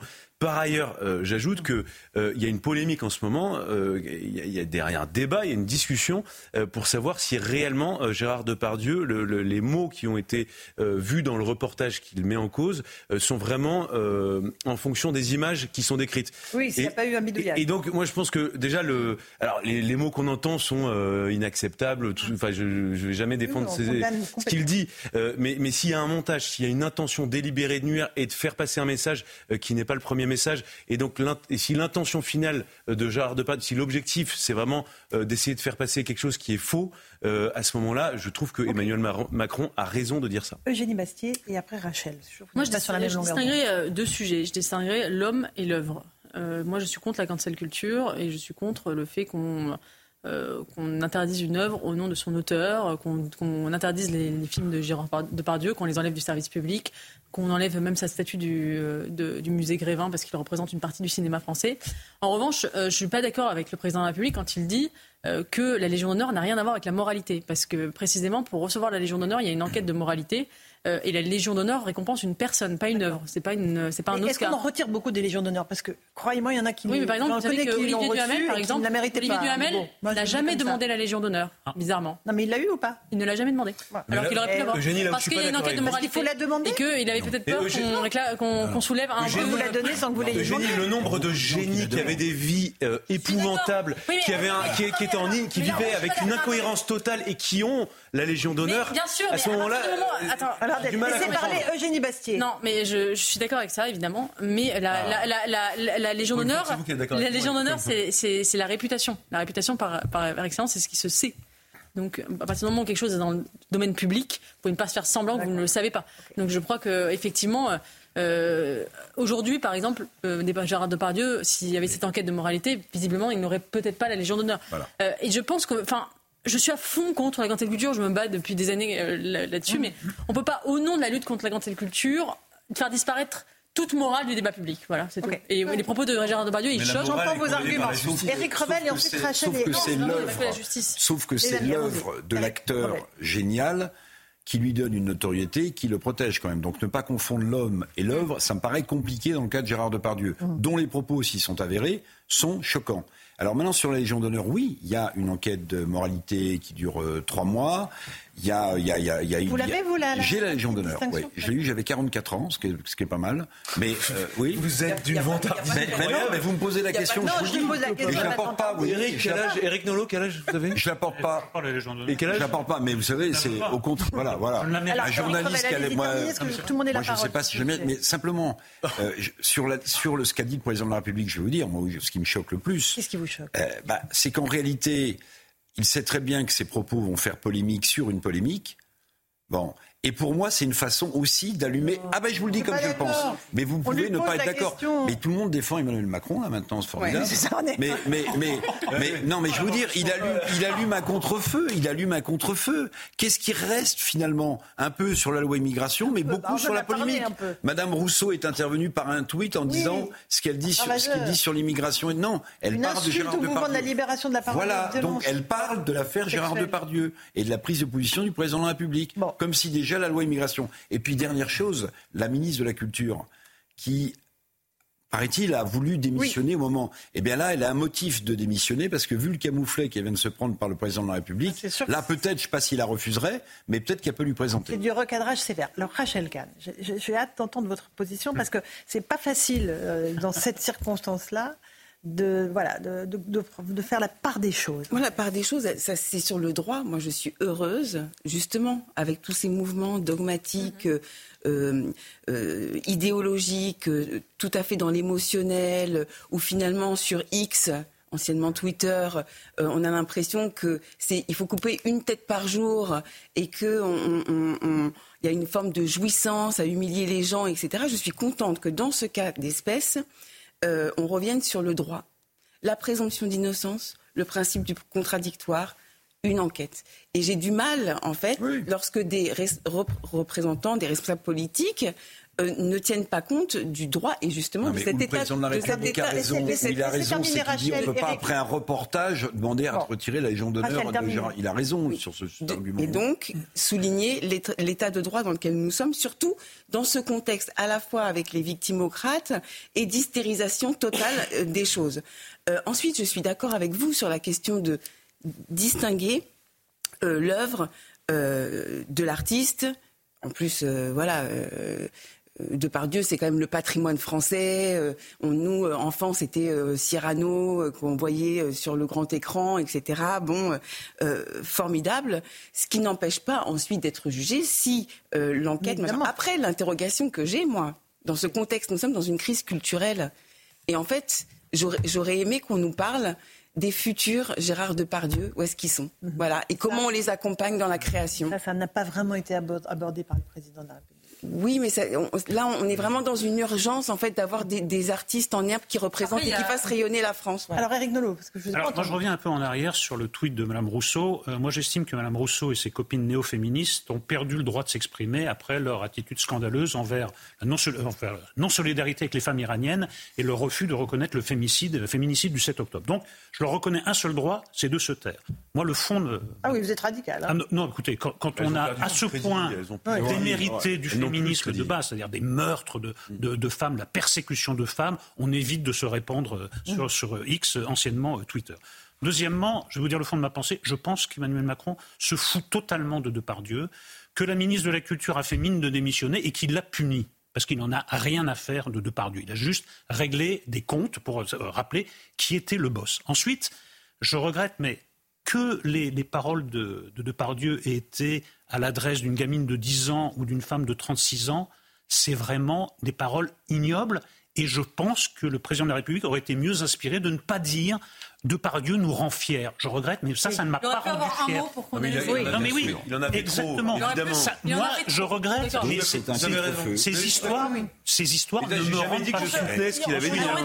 Attendez, je termine. terminer, Monsieur Nolo a la parole. Oui, ça ne me rend pas fier. Ensuite, je trouve que plus que la Légion d'honneur, le véritable scandale, c'est d'essayer d'interdire les films avec Gérard Depardieu sur le service public. Un film est fait déjà par 400 personnes, donc c'est quoi C'est une punition collective, c'est complètement grotesque. Mais franchement, quand un homme est euh, mis en examen, qu'il a affaire avec la justice, il me semble qu'un peu plus de prudence, surtout après les propos qu'il venait de prononcer, aurait été. Mais je, vous dis simplement que c'est du cynisme politique, comme M. Macron, euh, malheureusement, en est coutumier, règlement de compte personnel dissimulé sous le rappel de grands principes. Je ne trouve pas ça très digne, pour tout vous dire. Eugénie, alors, vous vouliez réagir Accord et à cri.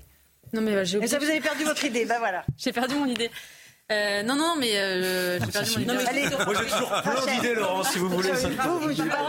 Laissez-moi quelques par, par rapport aux, victimes, par rapport aux victimes, justement, c'est après, après, l'enquête. Les femmes qui disent avoir été agressées par lui. Exactement. Évidemment que leur parole est évidemment. Exactement. Mais à quel point c'est à quel point ces pseudo féminismes féministes nous font du mal effectivement les Iraniennes, effectivement l'Afghanistan, effectivement le 7 octobre. Et là, euh, on s'indigne, on s'indigne, on s'agite euh, pour simplement faire du buzz pour des, des choses complètement euh, égocentristes et fugaces. Et ça nous fait du mal à toutes. Voilà. Allez, le, vrai sujet, le fil de sa pensée. Le vrai sujet, c'est que depuis le mouvement MeToo, qui a commencé par l'affaire Weinstein à New York, le milieu du cinéma français veut son Weinstein.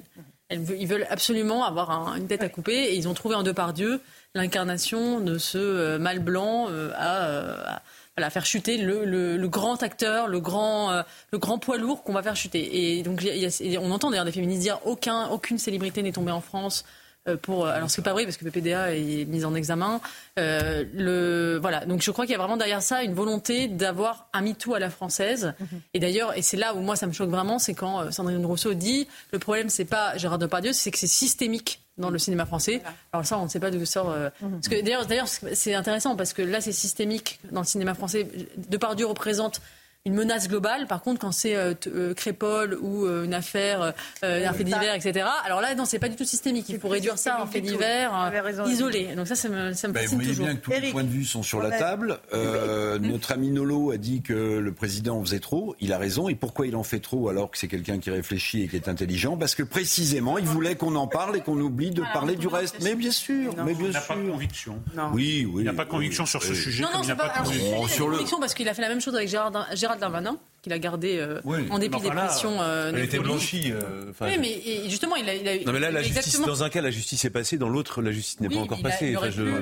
oui, mais il aurait pu, il l'a tenu bon en gardant Gérald Darmanin, alors que il aurait pu le lâcher. oui, il résiste à la pression, c'est ça que vous voulez dire Oui, voilà, il a résisté à la pression des oui, féministes sur, sur Gérald Vous dites qu'on essaie de trouver un ogre en, Depardieu. admettons quand même qu'il y collabore. Bien sûr. Qu'il y collabore. Écoutez, le, reportage de complément d'enquête, on verra, le bidouillage, on verra jusqu'à la fin. On a quand même l'impression d'avoir affaire à quelqu'un qui est atteint d'un syndrome de la tourette. Quoi. Il sort des insanités comme ça sur un ton monocorde. On se demande s'il est dans son état normal.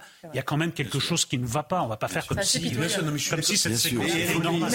Personne ne dit euh, Gérard Depardieu a raison de dire ça. Personne ne soutient ses propos. Non mais la fierté, ça m'a choqué. Nous, bien sûr. sommes fiers. La France il en fait trop. Il, il répondait à sa ministre en vérité. Oui, exactement. Qui disait qu'il faisait euh, honte à la voix régulièrement. Pourquoi il ne parle pas en privé? Pourquoi il nous prend Là, il lui a mis un petit taquet bien. Parce que le président de la République voulait alimenter la polémique. Il voulait qu'on en parle, qu'on en reparle, le monde se Alors moi, je pense qu'il est 18h32 et qu'il est l'heure du rappel des titres de l'actualité avec Mathieu Devez. Mathieu. Israël poursuit ses bombardements dans le sud de la bande de Gaza. Selon l'armée, lors des dernières 24 heures, son aviation a frappé 230 cibles.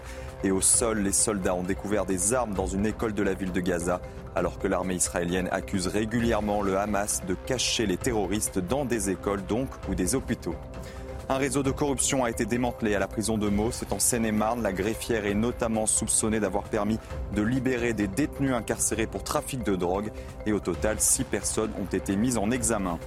Enfin, Christophe Galtier a été relaxé par le tribunal de Nice. L'ancien entraîneur du club était poursuivi pour discrimination et harcèlement, essentiellement contre des joueurs musulmans.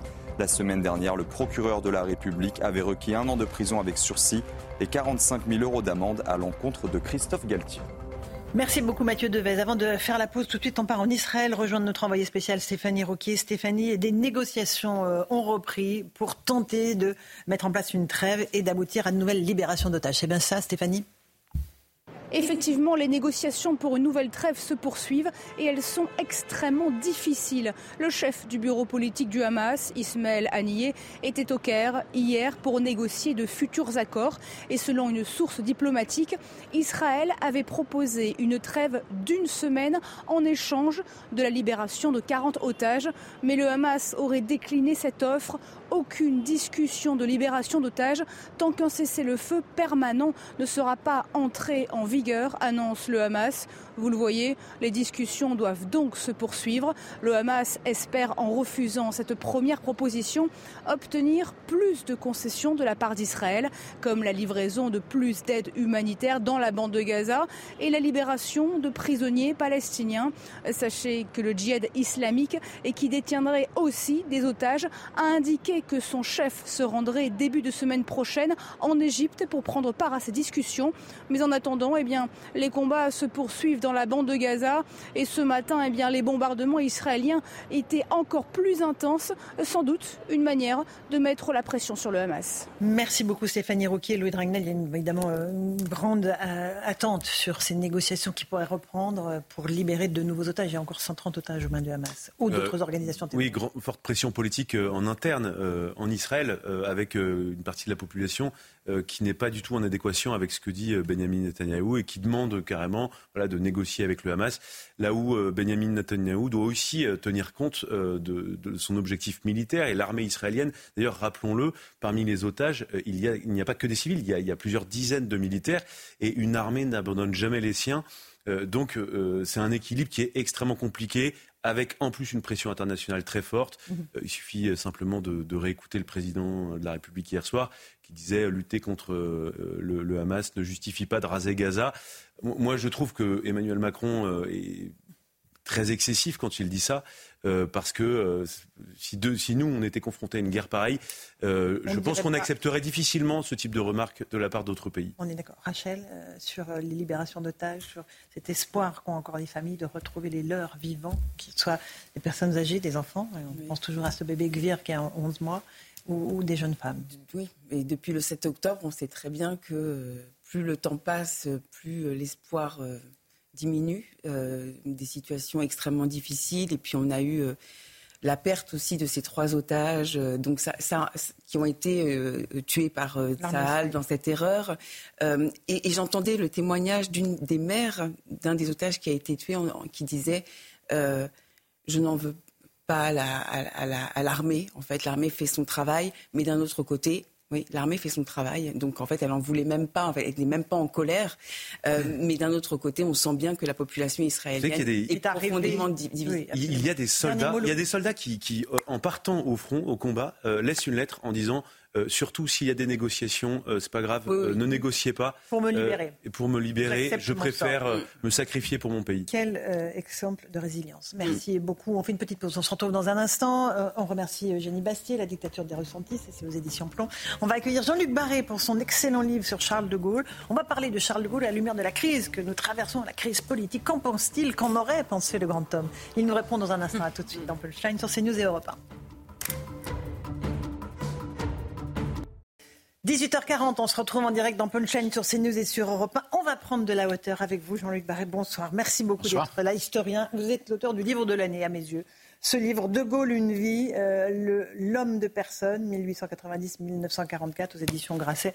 C'est magistral. J'espère qu'il y aura euh, d'autres tomes derrière ah, et que vous viendrez nous en parler, évidemment. Euh, à la lumière de la petite crise que l'on traverse aujourd'hui, est-ce qu'on parle d'une crise ou une crise politique une crise des partis, une crise des institutions. Euh, quel, aurait été, encore une fois, le jugement du général de Gaulle sur ce que nous traversons? Bah, Je me refuse un peu à dire ce qu'il aurait pu penser, mais enfin, on peut l'imaginer en tout cas. Euh, crise politique, oui. Enfin, à côté des grandes crises qu'il a traversées, celle-là est, est, assez mm. mineure, relativisons les choses. Petite secousse. Mais crise des institutions, sans doute parce que en fait c'est une crise latente depuis depuis longtemps. Euh, de Gaulle a voulu certaines institutions, on s'en est éloigné l'air de rien, tranquillement, euh, et, le pouvoir exécutif actuel est un pouvoir qui ne ressemble pas du tout à ce que souhaitait le général de Gaulle. On a affaire à un président qui se mêle absolument de tout. Euh, et qui a en plus fragilisé le système parce que les, dernières élections législatives mm-hmm. n'ont pas donné pour la première fois depuis bien longtemps dans, l'histoire de la cinquième une majorité qui permet de gouverner. ce qui renforce d'ailleurs le fonctionnement d'une certaine manière du Parlement, puisqu'on a bien vu dans cette, dans cette loi que, au fond, ce sont les partis, ce sont les, c'est le Parlement qui a décidé quasiment à la place de l'exécutif, qui en est réduit maintenant d'ailleurs à se servir du Conseil constitutionnel. C'est un comble pour réparer une loi. J'allais vous euh, dire, imagine-t-on le général de Gaulle euh, en appeler au Conseil constitutionnel pour euh, ah amender une loi que son gouvernement aurait fait. C'est pas la vocation pour lui du Conseil constitutionnel. Donc c'est une, c'est presque une sorte d'instrumentalisme. oui. J'arrive pas à le dire. Politiquement, politiquement. mais non, parce que l'instrument, voilà, il se sert en tout cas politiquement du Conseil. Est-ce qu'on s'est éloigné des institutions où, au fond, la Ve République était taillée pour un homme exceptionnel et des circonstances exceptionnelles? Non. Est-ce que tout, est-ce que il n'y a plus adéquation entre l'envergure de nos hommes politiques et euh, Non, non, elles, ont plutôt bien fonctionné euh, sous Georges Pompidou, enfin je vais pas faire la liste, euh, sous François Mitterrand, sous Jacques Chirac, elles ont évité des crises. C'est quand même un élément de solidité face à des crises majeures, euh, ou des guerres, ou des conflits, ou des circonstances tragiques. Donc elles ont fonctionné. Le problème c'est qu'on s'est éloigné de cela. Le quinquennat a été un éloignement, euh, même la loi sur le cumul des mandats était une manière de fragiliser finalement le rapport entre les élus et le peuple. Euh, enfin il y a eu toute une série de, progressivement d'abandon, l'air de rien, et je pense que ça s'est vraiment accéléré avec, Emmanuel Macron parce que il a, il a euh, d'une certaine manière, il a incarné une espèce de pouvoir euh, quasi narcissique qui est très très loin de ce que voulait le général de Gaulle. Je rappelle que le général de Gaulle voulait euh, un président qui préside et un gouvernement qui gouverne. Aujourd'hui, on a un président qui, mm. euh, qui préside à outrance, si je puis dire, qui décide à peu près tout, qui fait même des commentaires sur des histoires de, de mœurs, enfin, on, croit rêver, et, et, et un et un gouvernement qui ne gouverne pas vraiment, euh, puisque le président s'exprime au nom de tous les ministres et, et, empiète sur tous les territoires ministériels. Alors, Éric Revel. le, président de la République, qui lors d'une interview, l'actuelle, hein, avait même euh, souhaité la création d'une filière de pompe à chaleur. Je ne sais pas si vous vous souvenez, j'invente rien, j'invente rien. Mais là, là, le bandeau est intéressant, je trouve, la Ve République, un modèle dépassé. Est-ce que, comme le souhaitent certains, il faudrait passer la Sixième République? Mais surtout pas. Mais c'est ah bah, le pourquoi. Mais, le mais les, les, institutions telles qu'elles sont telles qu'elles sont. Si euh, le problème des institutions, c'est qu'on ne les applique plus. C'est pour ça qu'on veut les changer. Euh, ce sont les seules institutions qui, qui ont tenu sur tant d'années, qui ont traversé tant de, tant de crises, tant de problèmes, qui ont résisté. Elles sont là. La quatrième est un système fragile, la troisième est un système fragile, la cinquième n'est pas un système fragile. Simplement, encore faut-il que les gouvernants soient à la hauteur des institutions et les appliquent véritablement. Si ce n'est pas le cas, en effet, euh, ces institutions peuvent être revues, mais au bénéfice de quoi? Qu'est-ce que nous vivons en ce moment? Nous vivons d'une certaine manière le retour euh, masqué de la quatrième République sous, sous, sous la cinquième mhm. République. C'est ça que nous vivons. Et, qu'est-ce que ça donne? Ça donne ce que nous venons de vivre. Partis. Donc le régime des partis. Il n'y a pas, il a pas d'alternative en réalité. Alors justement, Jean-Luc Barré, moi je, je, souscris à tout ce que vous dites, mais la question que je me pose, euh, est-ce qu'il est possible de revenir à l'esprit originel de la cinquième République? Est-ce qu'on peut encore ce serait faisable de manière réaliste Ça dépend effectivement des gens qui seront après Emmanuel Macron élu et qui auront ou non cette capacité. C'est toujours possible de le faire. Ça a été fait par Jacques Chirac, ça a été fait par François Mitterrand, ça a été fait par Valéry Giscard d'Estaing, euh, qui ont tous été des présidents en conformité, dans leur style et bien sûr, euh, avec l'esprit de, de, la cinquième. Si on ne fait pas ça, mhm. on reviendra à des crises politiques permanentes et ce pays redeviendra ingouvernable. Alors j'aimerais vous faire écouter une archive, Jean-Luc Barré. On est évidemment allé chercher euh, dans les archives de l'INA une archive du général de Gaulle. Là, il revient sur euh, ce qu'est la France. Pour lui, il dit c'est ni la droite ni la gauche, c'est autre chose. Écoutez le général de Gaulle. La France, c'est tout à la fois. C'est tous les Français. C'est pas la gauche, la France. C'est pas la droite, la France. Prétendre faire la France avec une fraction, c'est une erreur grave. Et prétendre représenter la France au nom d'une fraction, cela c'est une erreur nationale impardonnable. Le fait que les partisans de droite et les partisans de gauche me déclarent que j'appartiens à l'autre côté prouve précisément ce que je vous dis. C'est-à-dire que maintenant, comme toujours, je ne suis pas d'un côté, je ne suis pas de l'autre, je suis pour la France. C'est limpide, Jean-Luc Barré. Oui, mais c'est toute la différence avec le en même temps, qui est une invention assez diabolique, au fond. Parce que ça consiste en permanence à ne vraiment à, opposer un choix à l'autre, à dire une chose et son contraire sur tous les sujets. Mmh. Ce que De Gaulle avait fait, d'abord, De Gaulle était hanté par l'idée de l'unité nationale. Il savait très bien que euh, ce pays était tout à fait prédisposé à se diviser, à se chamailler, c'était l'origine d'ailleurs de beaucoup de crises, de, problèmes, d'où l'idée d'institutions fortes. Et, donc chez lui, il y a, l'idée que euh, c'est d'abord la seule référence, c'est la France. Et c'est quoi la France? C'est l'histoire de la France. C'est les valeurs de la France. C'est la République, parce qu'il a fini par devenir un républicain. Il n'a pas toujours été, en tout cas, il n'était pas à l'origine, mais il a compris que c'était la continuité historique. Et on se réfère à ce qu'est l'histoire, à l'identité de la France. Toute la France. C'est intéressant ce qu'il dit. C'est pas une partie de la France contre l'autre. C'est pas euh, telle race ou telle partie ou telle, je sais pas, ou telle minorité ou tel courant. Non, c'est toute la France. C'est d'ailleurs un discours qui s'oppose en soi à tous les extrêmes.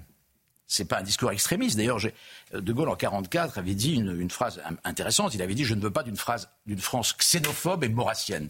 Donc pas une France derrière ses frontières, euh, apeurée, inquiète. Ce qui ne veut pas dire qu'il ne faut pas bien sûr euh, tenir compte des problèmes qui peuvent se poser. Aujourd'hui. La question de l'immigration, bien sûr, se pose.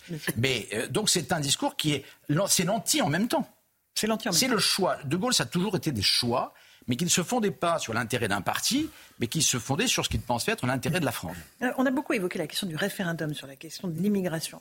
Euh, on sait que le, général en a fait un usage immodéré euh, qui lui a été, qui ne lui a pas porté chance. c'est une solution ou, pas? D'abord, c'est un système qui lui a porté chance longtemps, puisque c'est ainsi qu'il a installé des, institutions de la cinquième, que sur l'affaire algérienne, il a pu consulter le peuple. De Gaulle tenait beaucoup à ce rapport au peuple. Et c'est vrai qu'il n'aimait pas beaucoup les intermédiaires. Et c'est vrai qu'il n'aimait pas beaucoup le Parlement. On ne va pas se cacher la vérité. Et donc, ce rapport au peuple, qui pour lui devait être le rapport instauré par le président de la République, euh, quand il y a une crise majeure, eh bien, la dissolution, pourquoi pas Il a dissous l'Assemblée à deux reprises. Euh, et il a gagné les élections les deux fois. Euh, ou le référendum, qui est une manière de dire, écoutez, est-ce que je suis encore légitime? Est-ce que vous êtes d'accord avec moi? Et surtout, quand il y a une crise, on peut se poser la question aujourd'hui de savoir si la dissolution ne serait pas une chose opportune, mais nous savons tous évidemment qu'elle va se traduire par un raz-de-marée du Front National, ou en tout cas qu'il y a ce risque-là. Mais dans l'esprit des institutions, euh, c'est là aussi que l'on s'est éloigné de l'esprit de la cinquième. Là, la dissolution et le référendum font partie. On en a peur aujourd'hui. On en a peur. Tous nos dirigeants en ont peur. On en a peur parce que les Français vont peut-être voter mais c'est le rapport que De Gaulle, de confiance que De Gaulle avait avec les Français. Et puis, si les Français me désavouent, euh, le président, le président s'en va. Mais n'est pas De Gaulle qui veut. C'est pas le style de. N'est pas De Gaulle qui veut. Éric Nolot ou Rachel peut-être? Il avait quand même dit les Français sont des veaux quand même. C'était pas très. Non, il a dit non. Mais écoutez, ça, ça fait partie des phrases. Ah. Euh, je m'attendais, mais vous ne l'avez pas fait. Je vais le faire à votre place. la, fameuse phrase Colombé les deux mosquées, ça, je l'ai ah, entendu. Bon, de Gaulle. Il l'a prononcé, hein. Enfin, son fils dit qu'il ne l'a jamais fait, Perfit le rapporte. De Gaulle était un homme qui avait comme ça des formules à l'emporte-pièce. Ça, voulait dire souvent beaucoup de choses. C'était une part de vérité simplement. Ok. mais une part de vérité, c'est intéressant. Oui, une part de vérité. non, mais il avait vu. Non, mais il a vu les Français aussi en 40. Il a vu, il a vu beaucoup de gens. Il a vu le, comportement, en effet, parfois du peuple. Mais pour autant, il tenait à se. Au fond, c'est un vrai démocrate de Gaulle de ce point de vue-là. C'est-à-dire qu'il a un peu, peut-être un peu bonapartiste, mais il tient à ce lien. À... moment, oui. non, mais c'est essentiel. Écoutez, un président qui désavoué sur un référendum, quitte le pouvoir.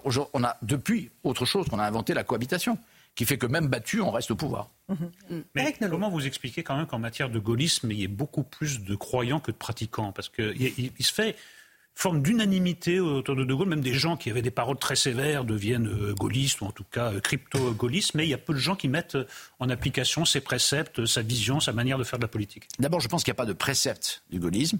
Je pense que le bah, gaullisme. Là, ce qu'on a entendu, il y a une forme de, de oui, philosophie. C'est-à-dire, euh, on dépasse, on dépasse, on dépasse les clivages, on dépasse les familles politiques.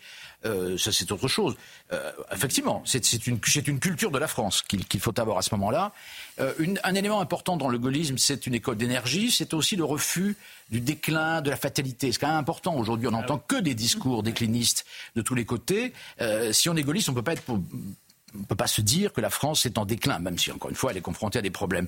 Mais je crois que simplement, il y a, pour le gaullisme, il n'y a pas de, il n'y a pas de, dogme, il y a simplement, comme un amour, il y a des preuves de gaullisme. Je pense que, par exemple, Jacques Chirac, euh, à propos de l'Irak, a, prouvé, lui qui n'était pas un gaulliste absolu, je dirais, il a prouvé là que euh, l'indépendance de la France, il l'a défendue, en ça, il était gaulliste. Je crois que ce sont des actes, ce sont des moments, euh, des réactions à des circonstances particulières. Mais il y a aussi des personnes. Oui. parce que il y a une dizaine d'années, il y a une question qui avait été posée au concours de l'ENA, question dissertation, reste-t-il encore des grands hommes? Et, je trouve que la question est très intéressante et je vous la pose. Est-ce que euh, c'est l'époque qui produit les hommes? Ou est-ce que vraiment il y a des hommes qui naissent et qui surgissent comme ça? Écoutez, est-ce qu'il y a encore des, est-ce qu'il y a des grands hommes là aujourd'hui, sans donner de nom euh, Vous savez, je pense que le 18 juin, le 18 juin 40, si on avait posé la même question que vous, je ne pense pas qu'on aurait cité Charles de Gaulle. Mhm. Donc il y a eu un événement majeur, combien, hein, la défaite à ce point-là, la débâcle. Mais il était prêt, en effet. Non, je ne crois pas qu'il y en ait un, mais je, crois que les événements peuvent aussi euh, créer, ces hommes. Mais je crois aussi qu'il y a un état de préparation. Ce qui manque à la, à la classe politique actuelle, c'est qu'elle est obsédée par la carrière. Si vous n'êtes pas président de la République à 25 ans ou à 30 ans, c'est déjà un drame. Regardez de, ce qu'on essaie de nous expliquer, que M. Bardella. Après, euh, après, parce qu'il n'y a pas d'expérience. Donc je pense que euh, avant De Gaulle, vous savez, au fond, il y a eu Clémenceau. puis, il faut remonter à Napoléon pour trouver un grand homme. Donc, il y a des, il y a des longues périodes pendant lesquelles, en effet, il n'y a pas ce genre de, de personnage. Aujourd'hui, je n'en vois pas un, mais il peut tout à fait, tout à fait survenir. Ça peut être une femme. surgir. Oui, bien sûr, bien sûr. soyons fous. Une question stupide pour. Eric Revel. Alors, j'ai pas lu votre livre. Pardonnez-moi, pas encore, pas encore. Ah, déjà. Oui, mais vous allez voir. Vous allez voir. Alors, moi, j'étais, moi, j'étais tombé. Non, non, non, non, non, mais non, mais parce que j'étais tombé amoureux des trois tomes de la couture sur De Gaulle, ouais, le film oui, de l'épée. C'est bien la preuve que vraiment, il est temps de lire mon livre. Alors voilà, expliquez-moi. Bah, expliquez-moi.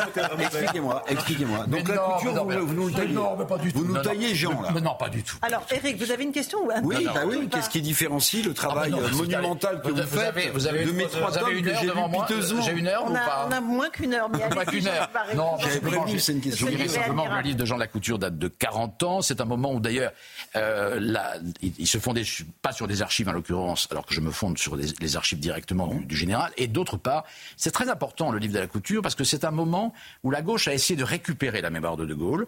Et donc, euh, et, et la couture a en partie servi cela, en ce sens que lui, qui avait combattu De Gaulle toute sa vie, a découvert, après la mort de De Gaulle, qu'il y avait un grand homme. Donc il a, il a écrit un livre qui est très différent du mien. Moi, je, parce que je suis gaulliste, je me suis imposé une distance réelle, euh, alors que lui a écrit le livre d'un converti, ce qui change tout. C'est-à-dire une agiographie, quelque chose de trop ben hagiographique. Euh, Jean-Luc Barré, aujourd'hui, tout le monde veut récupérer De Gaulle. On est d'accord Pardon, j'ai pas entendu parce qu'il. Bah oui, mais oui, mais il est très discipliné. Aujourd'hui. Aujourd'hui, vous disiez à l'époque, c'est la gauche qui voulait récupérer. Aujourd'hui, tout le monde veut récupérer De Gaulle. Oui, mais c'est le problème précisément, et c'est une des raisons de ce livre d'ailleurs, y compris l'extrême droite, pardon, qui veut récupérer De Gaulle. Mhm. Bon, qui va s'agenouiller devant, devant sa tombe. Euh, alors que l'histoire de l'extrême droite est incompatible avec, avec le gaullisme, en grande partie. Euh, donc aujourd'hui, c'est la confusion mémorielle. C'est-à-dire qu'il n'y a plus de repères et qu'à partir de ce moment-là, De Gaulle est finalement la seule bouée de sauvetage. On dit, ah, il reste De Gaulle. Euh, et, donc il y a énormément de malentendus à partir de là, parce que c'est une école d'exigence, le gaullisme.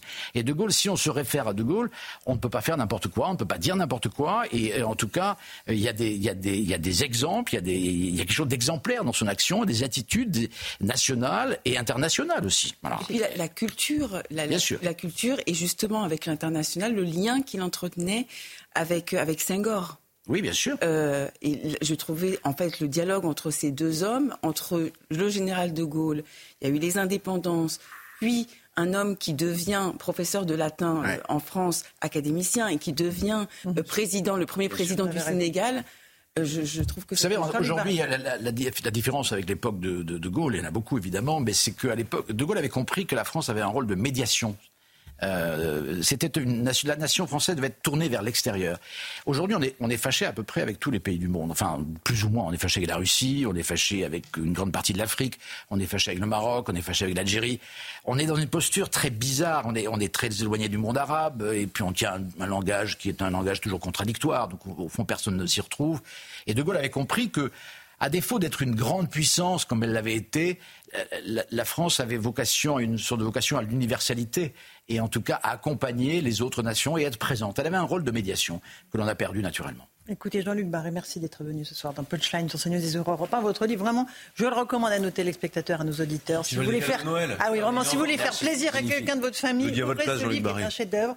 De Gaulle, une vie, euh, premier tome, L'homme de personne, 1890-1944 aux éditions Grasset. Merci beaucoup. À merci à vous. Je voudrais remercier toute l'équipe de Punchline, Eric Revel, Louis Drangel, Rachel Merci Laurent, Vous faites partie de l'équipe et de la bande de Punchline. En régie, il y a Marie-Liesse Chevalier, David Poujol, que je voudrais remercier, Nicolas Nissim à la programmation. À la réalisation, il y a Anouk Forté, à la vision Ludovic Liébar et au son, Jean-François Couvellard et Christophe Pierrot. Je vous remercie. Euh, je vous souhaite de très bonnes fêtes de fin d'année, un joyeux Noël. On se retrouve dans quelques jours, évidemment, après un petit repos. Et tout de suite, vous avez rendez-vous sur Europe 1 avec Hélène Zélani pour l'information et sur CNews avec Johan Usaï pour passer un l'info. Bonne soirée à vous. joyeux Noël.